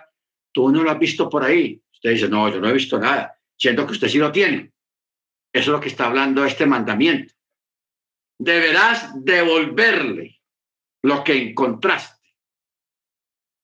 Ahora, cuando uno va a la jurisprudencia, a la legislación, porque hay legislación sobre eso, si no aparece el dueño, entonces usted va a los ancianos de la ciudad y usted les dice, vea, señores jueces, ¿cómo les parece? Me encontré un toro perdido por ahí, lo vi en mi finca, yo sé que ese toro no es mío, lo tuve en mi casa, lo estaba alimentando, lo estaba manteniendo con vida y el dueño no aparece. Yo he preguntado por todas partes y nadie da razón de eso. ¿Qué hago con el toro? Entonces, los ancianos, los jueces, le dan un get, un documento. La, no, una vas, le dan un documento diciendo, exponiendo la situación de que eh, la, persona tiene el toro, ha pasado tantos días, no aparece el dueño, la persona voluntariamente ha buscado, ha dicho quién es el dueño de un animal y nadie aparece, no aparece el dueño. Entonces le dan un documento y le dan la propiedad de ese animal a la persona que lo encontró. Entonces dicen, porque vienen las preguntas, bueno, si a los meses aparece el dueño, ahí sí apareció el dueño. Entonces el dueño, la persona le va a presentar el documento que le dieron los ancianos, los jueces. Entonces la persona dice, no, usted me lo robó, ¿qué tal? Yo lo voy a llevar a la corte. Entonces la persona va ante los jueces y los jueces le, le dicen, bueno, ah, ah, usted es el dueño del animal, pruébeme que usted es el dueño del animal. Si la persona presenta pruebas, entonces puede recuperar el animal, pero le tiene que dar una cantidad de dinero al que sostuvo el animal por mucho tiempo, lo alimentó, lo cuidó y fue a la corte demostrando que ya es propietario del animal. Entonces la persona tiene que exponerse a pagar para el rescate del animal. Si es mucho dinero, la persona dice, ah, no, eso es mucho dinero, mejor quédese con el animal, se lo dejo. Y así se transa el asunto. Entonces, eso es lo que está hablando estos dos versículos. Por eso dice, así harás con su asno, con su vestimenta, y así harás con cualquier pérdida de tu hermano que se pierda de él, no podrás esconderlo o esconderte. Y no verás al asno de tu hermano o su toro caído en el camino y te esconderás de ellos. Ciertamente deberás levantarlo junto con él. O sea, ayudar que el animal, por el peso de la carga, se haya caído, no sea capaz de levantarse te va a ayudar al animal a levantarse para que continúe su camino. Verso 5. No habrá una prenda masculina sobre una mujer y un varón no se vestirá con el vestido de una mujer. Pues abominaciones para el eterno tu Elohim todo aquel que haga esto. Ojo con esto. Es un solo versículo. Ahora, ¿qué es lo que quiere decir esto? No habrá prenda masculina sobre una mujer y un varón no se vestirá con el vestido de una mujer, pues es abominación. Esta prohibición, hermanos, se centra más que todo para cuando un hombre se viste de mujer o una mujer se viste como un hombre para asuntos de promiscuidad sexual. O sea, para hacer cosas malas. ¿Ok? Para hacer cosas malas.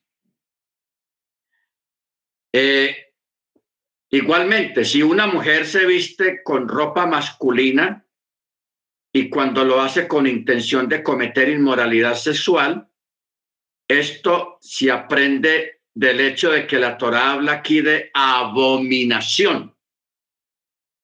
Abominación, lo cual implica que la prohibición aplica cuando hay una intención de cometer algo abominable como es la inmoralidad, o sea, el lesbianismo o el homosexualismo o la, los travestis, todas esas cosas así, eso es lo que eh, la, la Torah llama porque es abominación para el Eterno. Pero esto también incluye que un varón se ponga cosméticos en la cara, se ponga adornos femeninos en la cabeza o en el cuerpo, se ponga adornos. ¿Ok? También aplica eso ahí.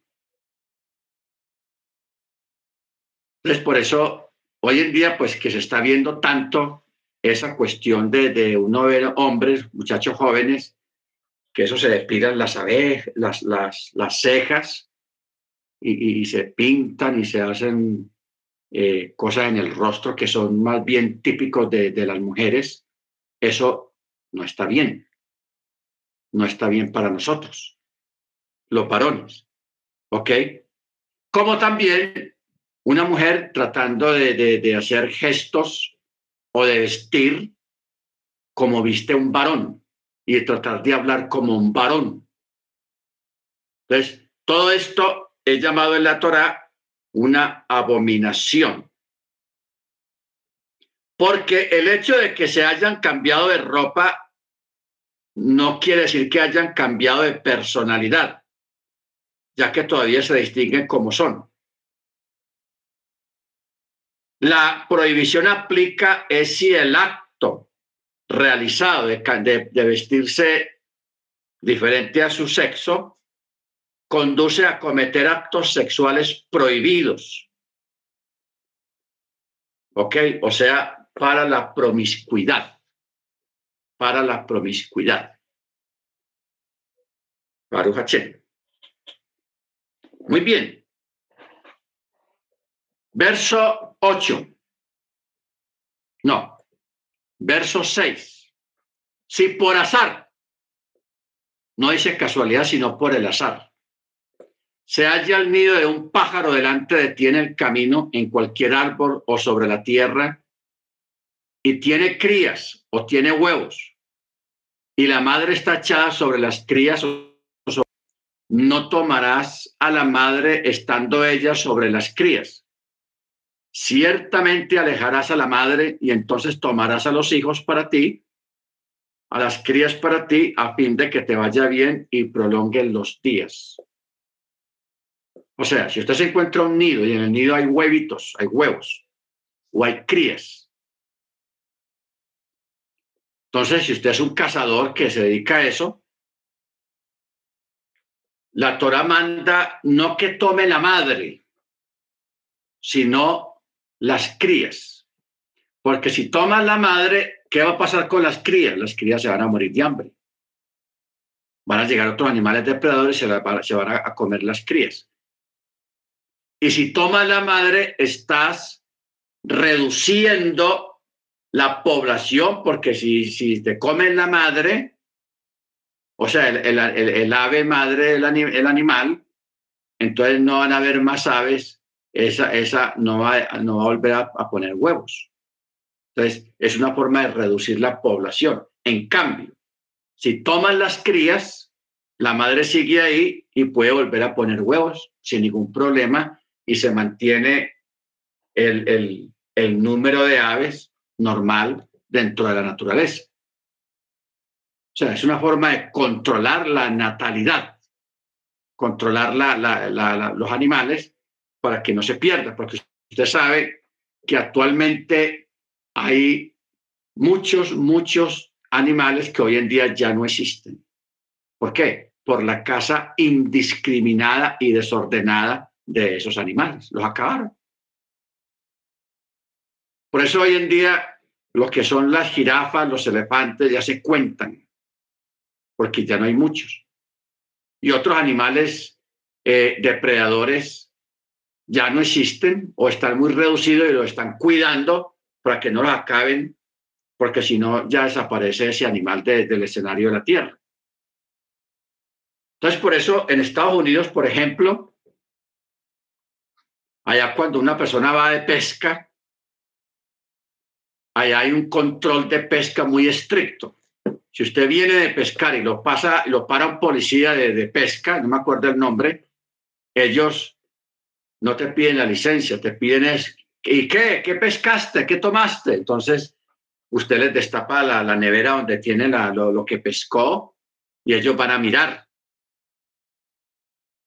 Porque hay un tamaño y hay cierto tipo de animales que se pueden pescar en determinados periodos del año hay unos animales que están prohibidos en ciertos meses del año, no los puede pescar.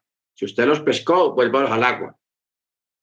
¿Por qué? Porque es periodo en que esos animales están en, la, en, poner huevos, en reproducción, en, todas esas cuestiones.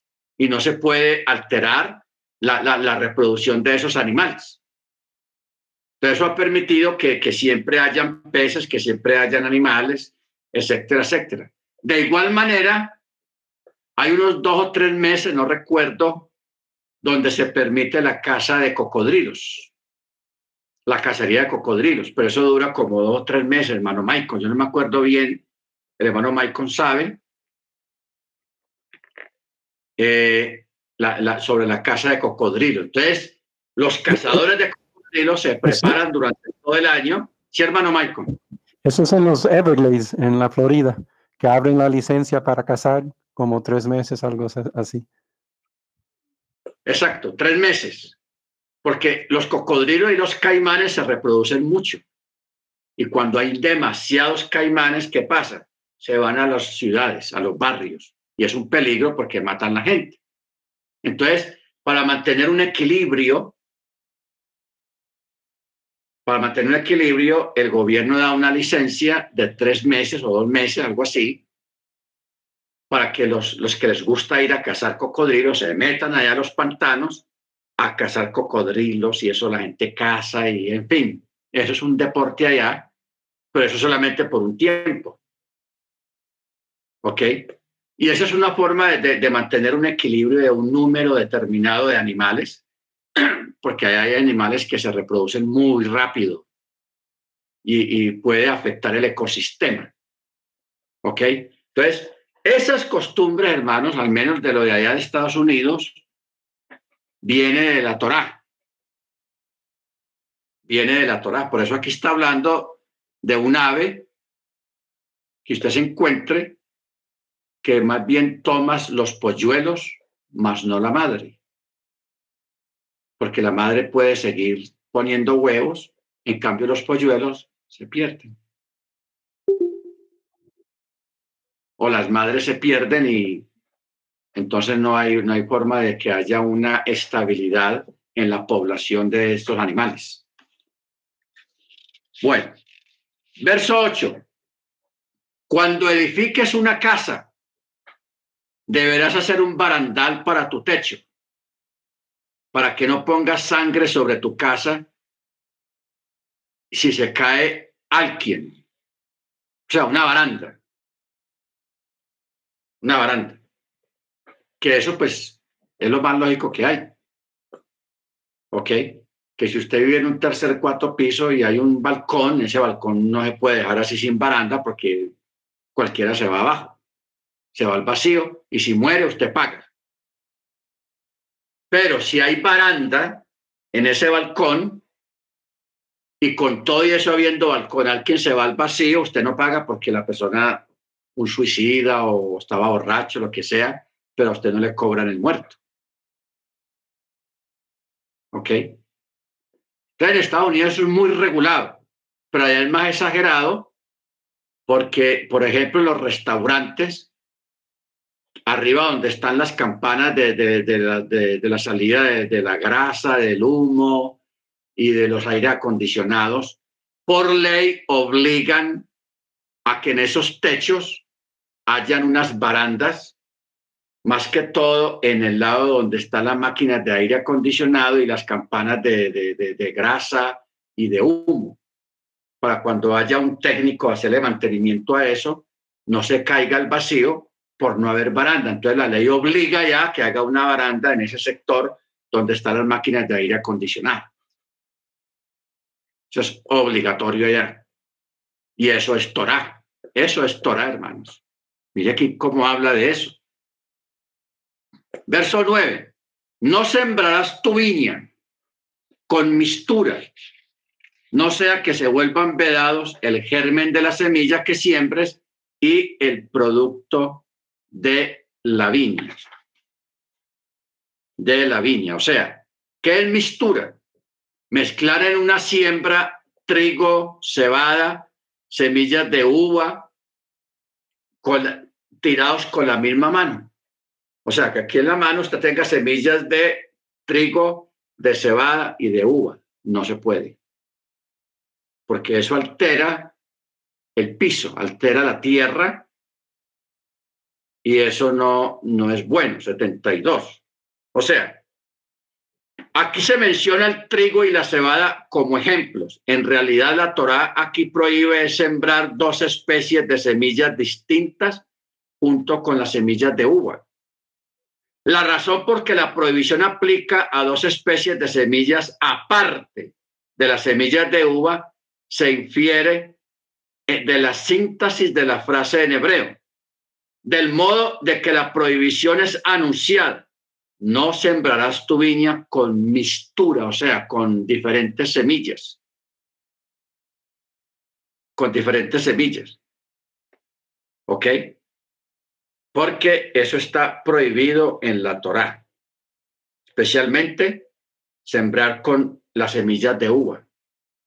Por eso cuando hay un campo de uva, un campo de trigo, un campo de cebada, un campo de manzana, un campo de peras y todo eso, pero todo separado, no mezclarlos porque eso afecta el piso y afecta la calidad de la semilla de, de, lo que se haya sembrado. Afecta la calidad. ¿Ok? Entonces, por eso dice, no sembrarás tu viña con una mistura, no sea que se vuelvan vedados, se vuelvan vedados, o sea, rechazable, que se vuelvan rechazables.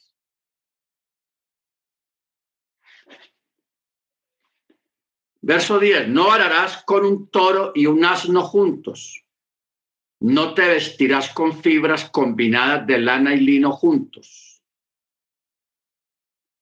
Pesoladas harás para ti esquinas de tu, de tu vestimenta con la que te cubres.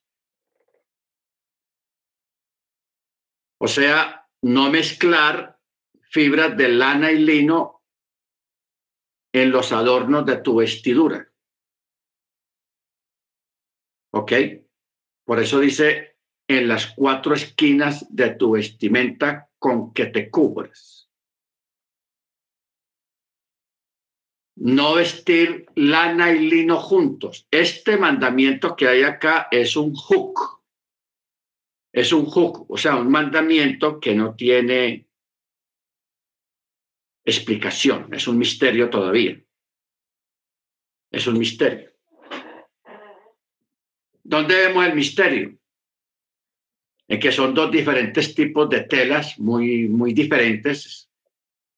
Pero el misterio está es que aunque eso está prohibido, esa mezcla para el, el israelita normal, el sumo sacerdote es el único que sí puede mezclar lana y lino, porque según la, cuando uno mira la descripción de la vestidura sacerdotal, se da cuenta que la mayoría del componente de su vestidura es de lana, pero los calzoncillos, o sea, la ropa interior, es de lino, lino blanco. Entonces uno dice, uno dice, pero ¿por qué hay prohibición para todos los israelitas y el sumo sacerdote lo manda a vestir con lana y lino?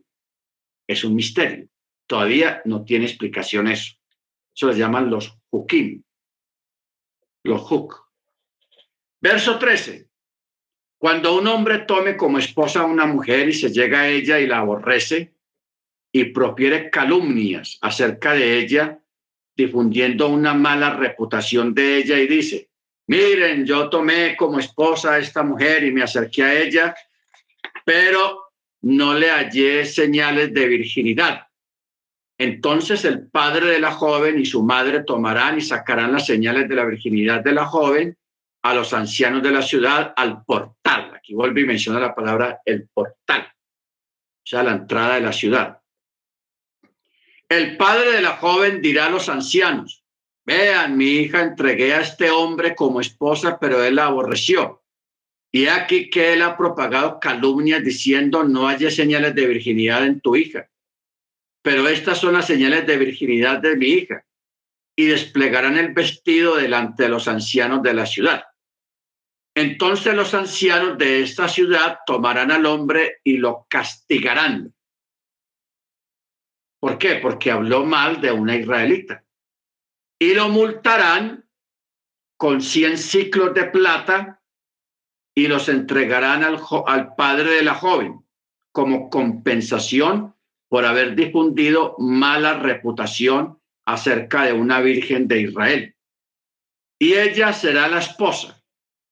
No podrá enviarla fuera durante todos sus días. O sea, por causa de haber hablado mal de la esposa, es castigado con 100 ciclos de plata, que se lo da al papá, no a la muchacha, sino al papá. Y es condenado también, a pesar de que la aborreció, dice que no podrá enviarla fuera durante todos sus días. O sea, no podrá ni darle un get de, divorcio o de repudio, nunca. O sea, lo obligan a que viva con ella el resto de sus días. Tenás eso. Bueno. Pero si el asunto es cierto y no se hallaron señales de virginidad en la joven, entonces sacarán a la joven a la entrada de la, de la casa de su padre y la lapidarán con piedra los hombres de la ciudad y morirá, ya que ella ha hecho una vileza en Israel al cometer adulterio en casa de su padre y así eliminarás el mal, el mal de tu interior. Si se descubre a hombre acostándose con una mujer casada con su marido ambos morirán. El hombre que se acostó con la mujer, como la mujer misma, así eliminarás el mal de Israel. Si hay una joven virgen comprometida, o sea, ya hizo el Nisuin, porque eso tiene dos nombres, el Nuisin y el, no recuerdo el otro nombre. El Nisuin es el compromiso de matrimonio. Y la otra palabra es cuando se realiza en la boda bajo la jupá. Eso es lo que habla acá. Una joven comprometida en matrimonio con un hombre, pero la encuentra un hombre en la ciudad y se acuesta con ella. Deberán sacar a ambos a los portales de la ciudad y los lapidarán con piedras y morirán. La joven por el hecho de que no gritó en la ciudad y el hombre por el hecho de que envileció a la mujer de su prójimo y así eliminarás el mal de tu interior. O sea, si una muchacha comprometida está en algún lugar fuera de su casa y viene un hombre y trata de y quiere abusar de ella y ella no grita, socorro, auxilio. Si ella no gritó, entonces ella es acusada, es culpable. Porque miren cómo si dice el 25, pero si un hombre haya a la joven comprometida en el campo y el hombre la forza, o sea, una violación, y se acuesta con ella, entonces solo morirá el hombre que se acostó con ella. Pero a la joven no le harás nada. La joven no tiene sobre sí pecado de muerte pues de la misma forma que un hombre se levanta contra su prójimo y lo asesina, así es también este asunto. Aquí está hablando de una violación. Pues él la halló en el campo y la joven comprometida gritó, pero no hubo nadie que le ayudara, que la salvara. Si un hombre halla una joven virgen que no está comprometida en matrimonio y la agarra y abusa de ella y son descubiertos, entonces el hombre que se acostó con ella entregará al padre de la joven 50 ciclos de plata y ella será su esposa a cambio de que la humilló, no podrá expulsarla durante todos sus días. Aquí está otro castigo. Por eso dice, durante todos sus días. ¿Ok? O sea, el castigo del que abusa de una joven, se aprovecha de ella, abusa de ella, siendo ella soltera. Entonces, según la Torá, tenía que darle como castigo 50 ciclos de plata al padre de la joven y tenía que casarse con ella obligatoriamente. no podrá expulsarla durante todos sus días. ¿Ok? Muy bien. Eh, capítulo 23. Un hombre no tomará a la mujer de su padre, no pondrá al descubierto el manto de su padre. Un individuo con los testículos aplastados o cuyo miembro ha sido mutilado no entrará en la congregación del Eterno. Un mamser no entrará en la congregación del Eterno. Un mamser. O sea, no podrá casarse con una muchacha israelita. Es lo que quiere decir cuando habla de un mamser. Bueno, aquí en este, el verso 2 está hablando prácticamente de un eunuco, de un eunuco. Entonces, mire usted, hermanos, cómo nosotros tenemos que aprender a manejar la Torá. Aquí está el mandamiento. Dice, un individuo con los testículos aplastados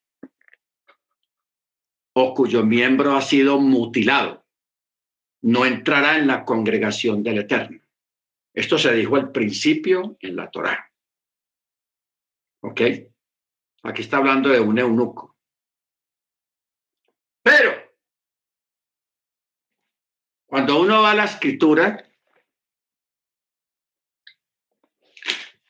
eh, allá en el, en el libro de Isaías,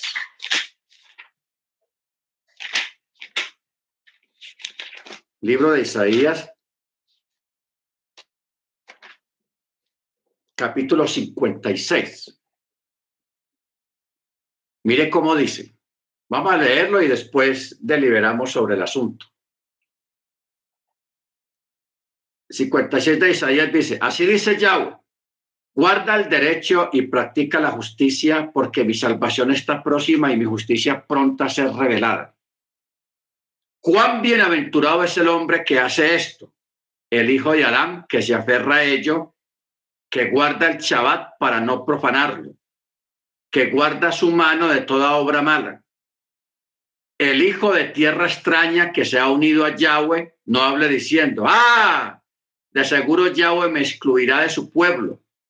Ni tampoco diga el eunuco, árbol seco soy. Porque así dice Yahweh, a los eunucos que guardan mis Shabbat, que escogen lo que me agrada y son fieles a mi pacto, les daré cabida en mi casa, dentro de mis muros, y hasta un nombre mejor que el de los hijos e hijas. Memorial perpetuo que no será cortado. Y los extranjeros que se unen a Yahweh para servirlo, para amar su nombre, para amar el nombre de Yahweh y ser sus servidores, que guardan el Shabbat sin profanarlo y son fieles a mi pacto, haré que sean conducidos a mi santo monte y se alegren en mi casa de oración sus holocaustos y sus sacrificios serán aceptos sobre mi altar, porque mi casa será llamada casa de oración para todos los pueblos. Está hablando a tiempo futuro. Bueno, entonces, y aquí viene una pregunta, ¿por qué el cambio? ¿Por qué el Eterno aquí está diciendo en Deuteronomio capítulo 23, verso 2? donde dice que un eunuco o una persona en estas condiciones no entrará en la congregación del Eterno. ¿Y por qué aquí el Eterno habla maravillas de un eunuco que guarde Shabbat, que no profane el Shabbat y hasta le dice que le hará un hombre mejor que el de los hijos de la casa? ¿Ok? Y luego tenemos un contexto, otro contexto que está en Hechos de los Apóstoles en el caso de Felipe.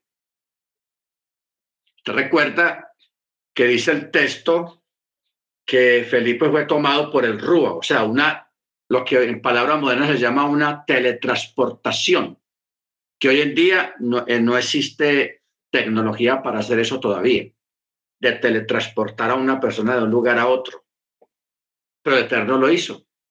Felipe estaba en un lugar y cuando menos piensa apareció a la orilla de una carretera, de un camino. Entonces, cuando él está ahí, viene un carro, un carro, un carruaje, y en ese carruaje viene un moreno de África. Viene de África y es un tesorero, o sea, no es cualquier individuo, es una persona importante de dinero, es tesorero de un reino en África. Y viene leyendo el rollo de Isaías. Una porción del rollo de Isaías, o sea, que el hombre tenía plata porque en ese tiempo para comprar un rollo de Isaías o de cualquier otro libro de la Tanakh, eso costaba mucho dinero, hermanos. Eso era costosísimo costosísimo. Entonces él viene leyendo, porque él es creyente, él es israelita creyente, porque viene de adorar el templo. Entonces viene leyendo Isaías, creo que era Isaías 5, 55 o 53. Entonces, cuando viene leyendo a la altura de donde está Felipe parado, entonces Felipe le pregunta, oye, ¿entiende lo que estás leyendo? Y el, y el, y el, y el hombre le dice, no, pero ¿cómo voy a entender si no tengo quien me explique? Entonces, él, este caballero, este hombre, él es eunuco. Él es eunuco. Entonces, Felipe empieza a explicarle lo del Mesías, lo de Yeshua y todo eso, le explica. Entonces, porque el, el, hombre le dice a Felipe que suba al carro y mientras va al carro caminando, Felipe le está explicando. Entonces el hombre ve por allá un arroyo, una quebrada, y le pregunta a Felipe, entonces, ¿qué impide que yo sea bautizado? Mire la pregunta que le hace. ¿Qué impide? ¿Por qué le está haciendo esa pregunta si el bautismo es libre, el tevilá es libre? Porque él es eunuco. Y él sabe lo que dice la Torá y él sabe lo que dice Deuteronomio 23.2. Él sabe eso porque él es creyente. Entonces, por eso él pregunta, ¿qué impide que yo sea, que yo haga tevilá? Entonces Felipe le dice, no, aquí no hay nada que impida. Véngale a ver. Dice el texto que bajaron al agua y después de que salieron del agua, Felipe otra vez, el Ruach se lo, lo teletransportó a otro lugar, desapareció. Y el hombre siguió contento porque recibió la revelación del Mesías en su vida. Bendito sea el nombre de Dios. Hechos 8.26. Hechos 8.26 y 27. Comienza el 26.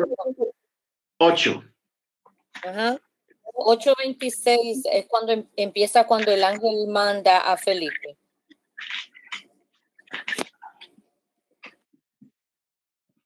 Ocho. Ah, estoy en el 7. Sí, Felipe y el etíope.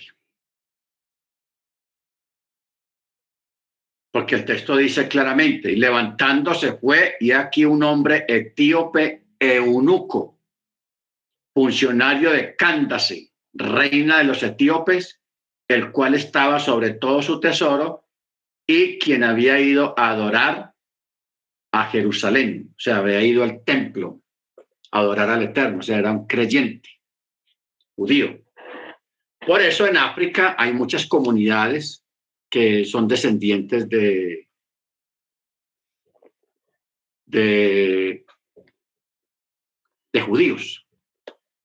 Ahora, ¿cómo aparecieron? ¿De dónde y cómo?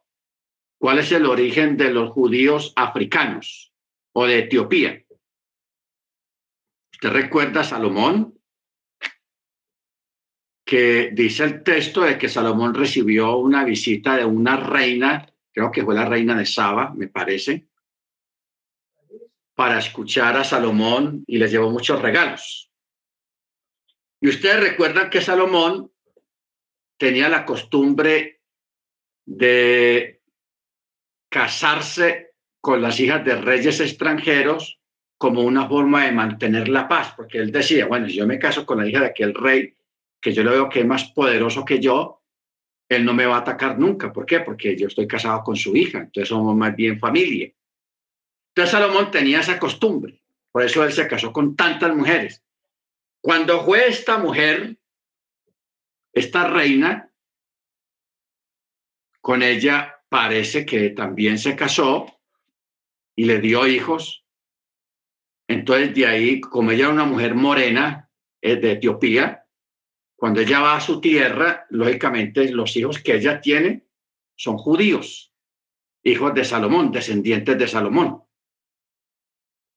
Entonces, por eso, por ese lado, eh, eso se extendió mucho allá en, en, África.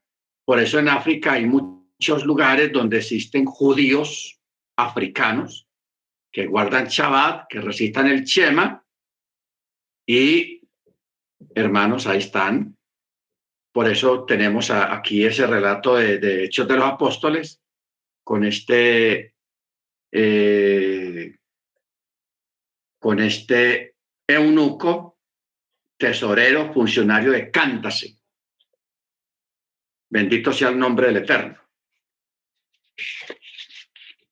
Bueno, ahora, ¿por qué ese cambio?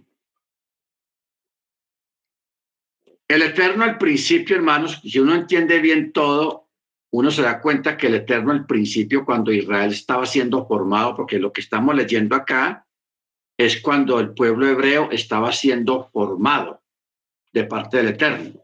Y esa formación pues fue muy estricta, muy estricta.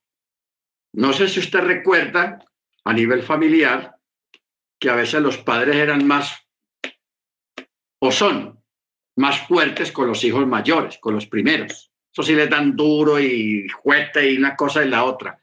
Pero ya con los hijos menores o con los nietos, los padres se vuelven unos sinvergüenzas. Pero les permiten muchas cosas a los menores que no le permitían a los mayores. Eso es una costumbre y eso es normal. Igualmente con los nietos. Ah, son los padres con los nietos son, son unas, unas guapanelas. O sea, les dejan que los nietos hagan lo que les dé la gana, pero a los hijos sí, a los primeros, vean. Ahí está la vara de la corrección ahí derechita. Entonces, cuando vemos este cambio del Eterno en este aspecto de los eunucos, que al principio dice que no entra un eunuco, y luego dice que los eunucos que guardan mi chabá y no profanan el chabá y todo eso, tiene unas palabras bonitas para ellos, igualmente para los moabitas, descendientes de los moabitas, que al principio dijo que no entrará ni amonita, ni edomita, ni moabita en la congregación. Ya luego dice que sí entrarán, pero después de determinada, eh, después de determinada generación. A la tercera, a la cuarta o a la décima generación podrán entrar. ¿Ok? O sea, el Eterno mismo creó un orden muy parecido al de los padres con los hijos. ¿Ok? Que a los primeros les fue duro. A este pueblo hebreo, el del desierto, le fue muy mal, le fue duro, el Eterno fue recio. No entran a la tierra prometida, no entran a la tierra prometida, perecieron en el desierto. ¿Ok? Luego a nivel de mandamientos, mire usted, por ejemplo, cuando hablamos de, de, entregar al hijo con más para que sea apedreado, cuando uno mira los escritos rabínicos, eso casi nunca pasó. O sea, en la práctica casi nunca se hizo. No que no hubieran hijos contumaces, sí los hubieron, pero le dieron la oportunidad, porque los padres, para un padre tomar la determinación de llevar su hijo rebelde a los ancianos, eso es, ellos saben lo que le espera el muchacho, la muerte. Y un padre, aunque tenga hijos que cometan errores, que la embarren, que una cosa y la otra, son sus hijos y siempre van a ser sus padres y siempre van a estar a favor de esos muchachos. ¿Ok? O sea, prima el sentimiento.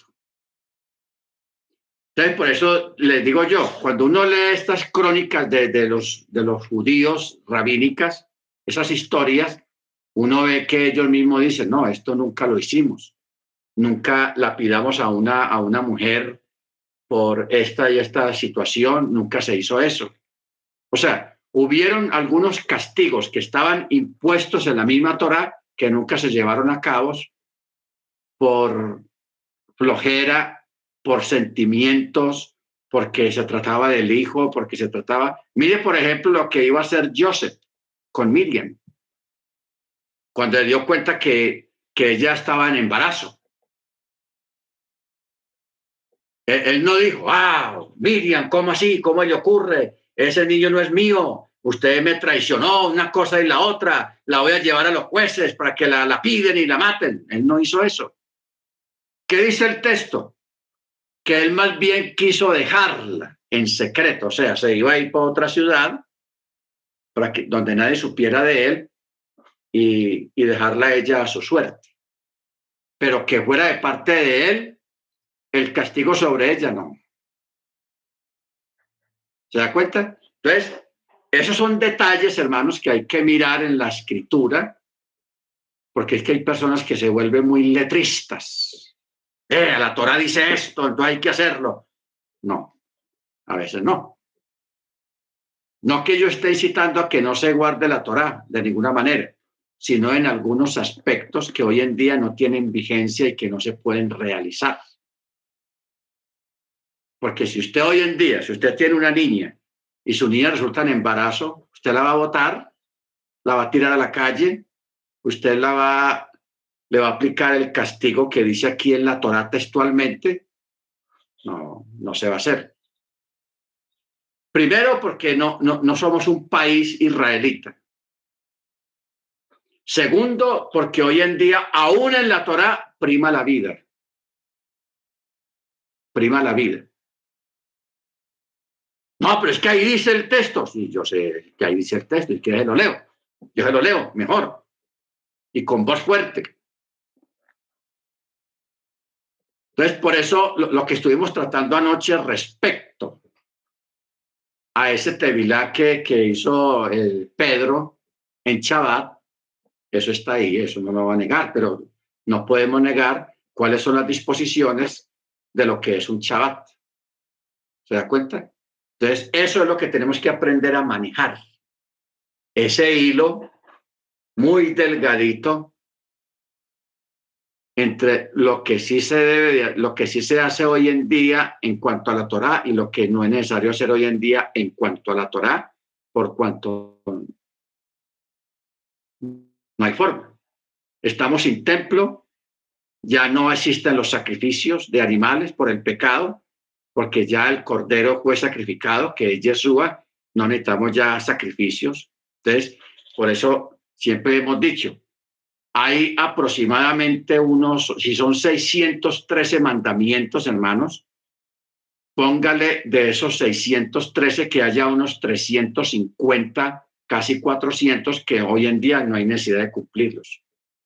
¿Por qué? Porque son mandamientos que tenían que ver con los sacrificios, con el templo, con el sacerdocio arónico, los Koanim, eh, y, con vivir en, en la tierra de Israel y estar gobernados por un rey puesto por el Eterno en Israel. Nosotros no estamos en esas condiciones hoy en día. Ni los mismos judíos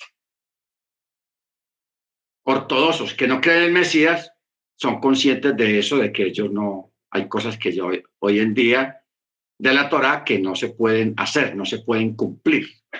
No que sea un pecado no cumplirlos, es porque las condiciones han cambiado. No hay templo, no hay Koanim. Y para que hayan sacrificios, tiene que haber un Koanim y tiene que haber un templo. Y ellos no lo tienen. No lo hay. Amén. Muy bien, hermanos. Se nos fue el tiempo ya, pero estuvo espectacular. Todavía nos falta mucho sobre esta paracha eh, no llegamos al capítulo 25 siquiera, pero ya saben, ya el hermano, al menos el hermano Freddy, para el próximo Shabbat va a estar curtido porque él estudió por adelantado la, la paracha Kitabó. Así es, More. ¿Ah? Correcto, así es. Sí. Lo que pasa es que se parece mucho. Kitabo, Kitexe, se parece mucho. Pero desde ya les, les anuncio, para el próximo Shabbat se llama Kitabo. La paracha Kitabo que comienza a partir del capítulo 26. Capítulo 26 de Deuteronomio. Ya estamos próximos a terminar todas las parachot porque ya viene el fin de año. Amén. Muy bien. Mano, familia Rubio Rodríguez. Van Amparo, hermana Rubi, mano Dago y los pibes para que preparen la, eh, el chema, es tan amable. Amén. Amén. Mano Ángel, para que prepares el sonido del chofar, mano Ángel. Mano Maicon, para que nos colabore en la, en la, para la oración de la semana que termina. Amén. Y la hermana Senia, la oración por la hermana que eh, la semana que comienza. La hermana Senia. Amén. Ok.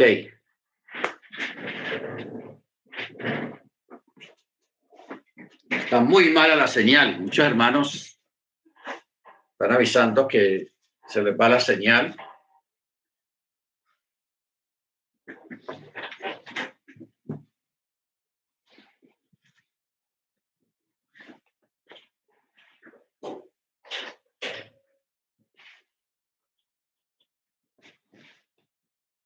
Muy bien, mano Dago, bien pueda, familia Rubio.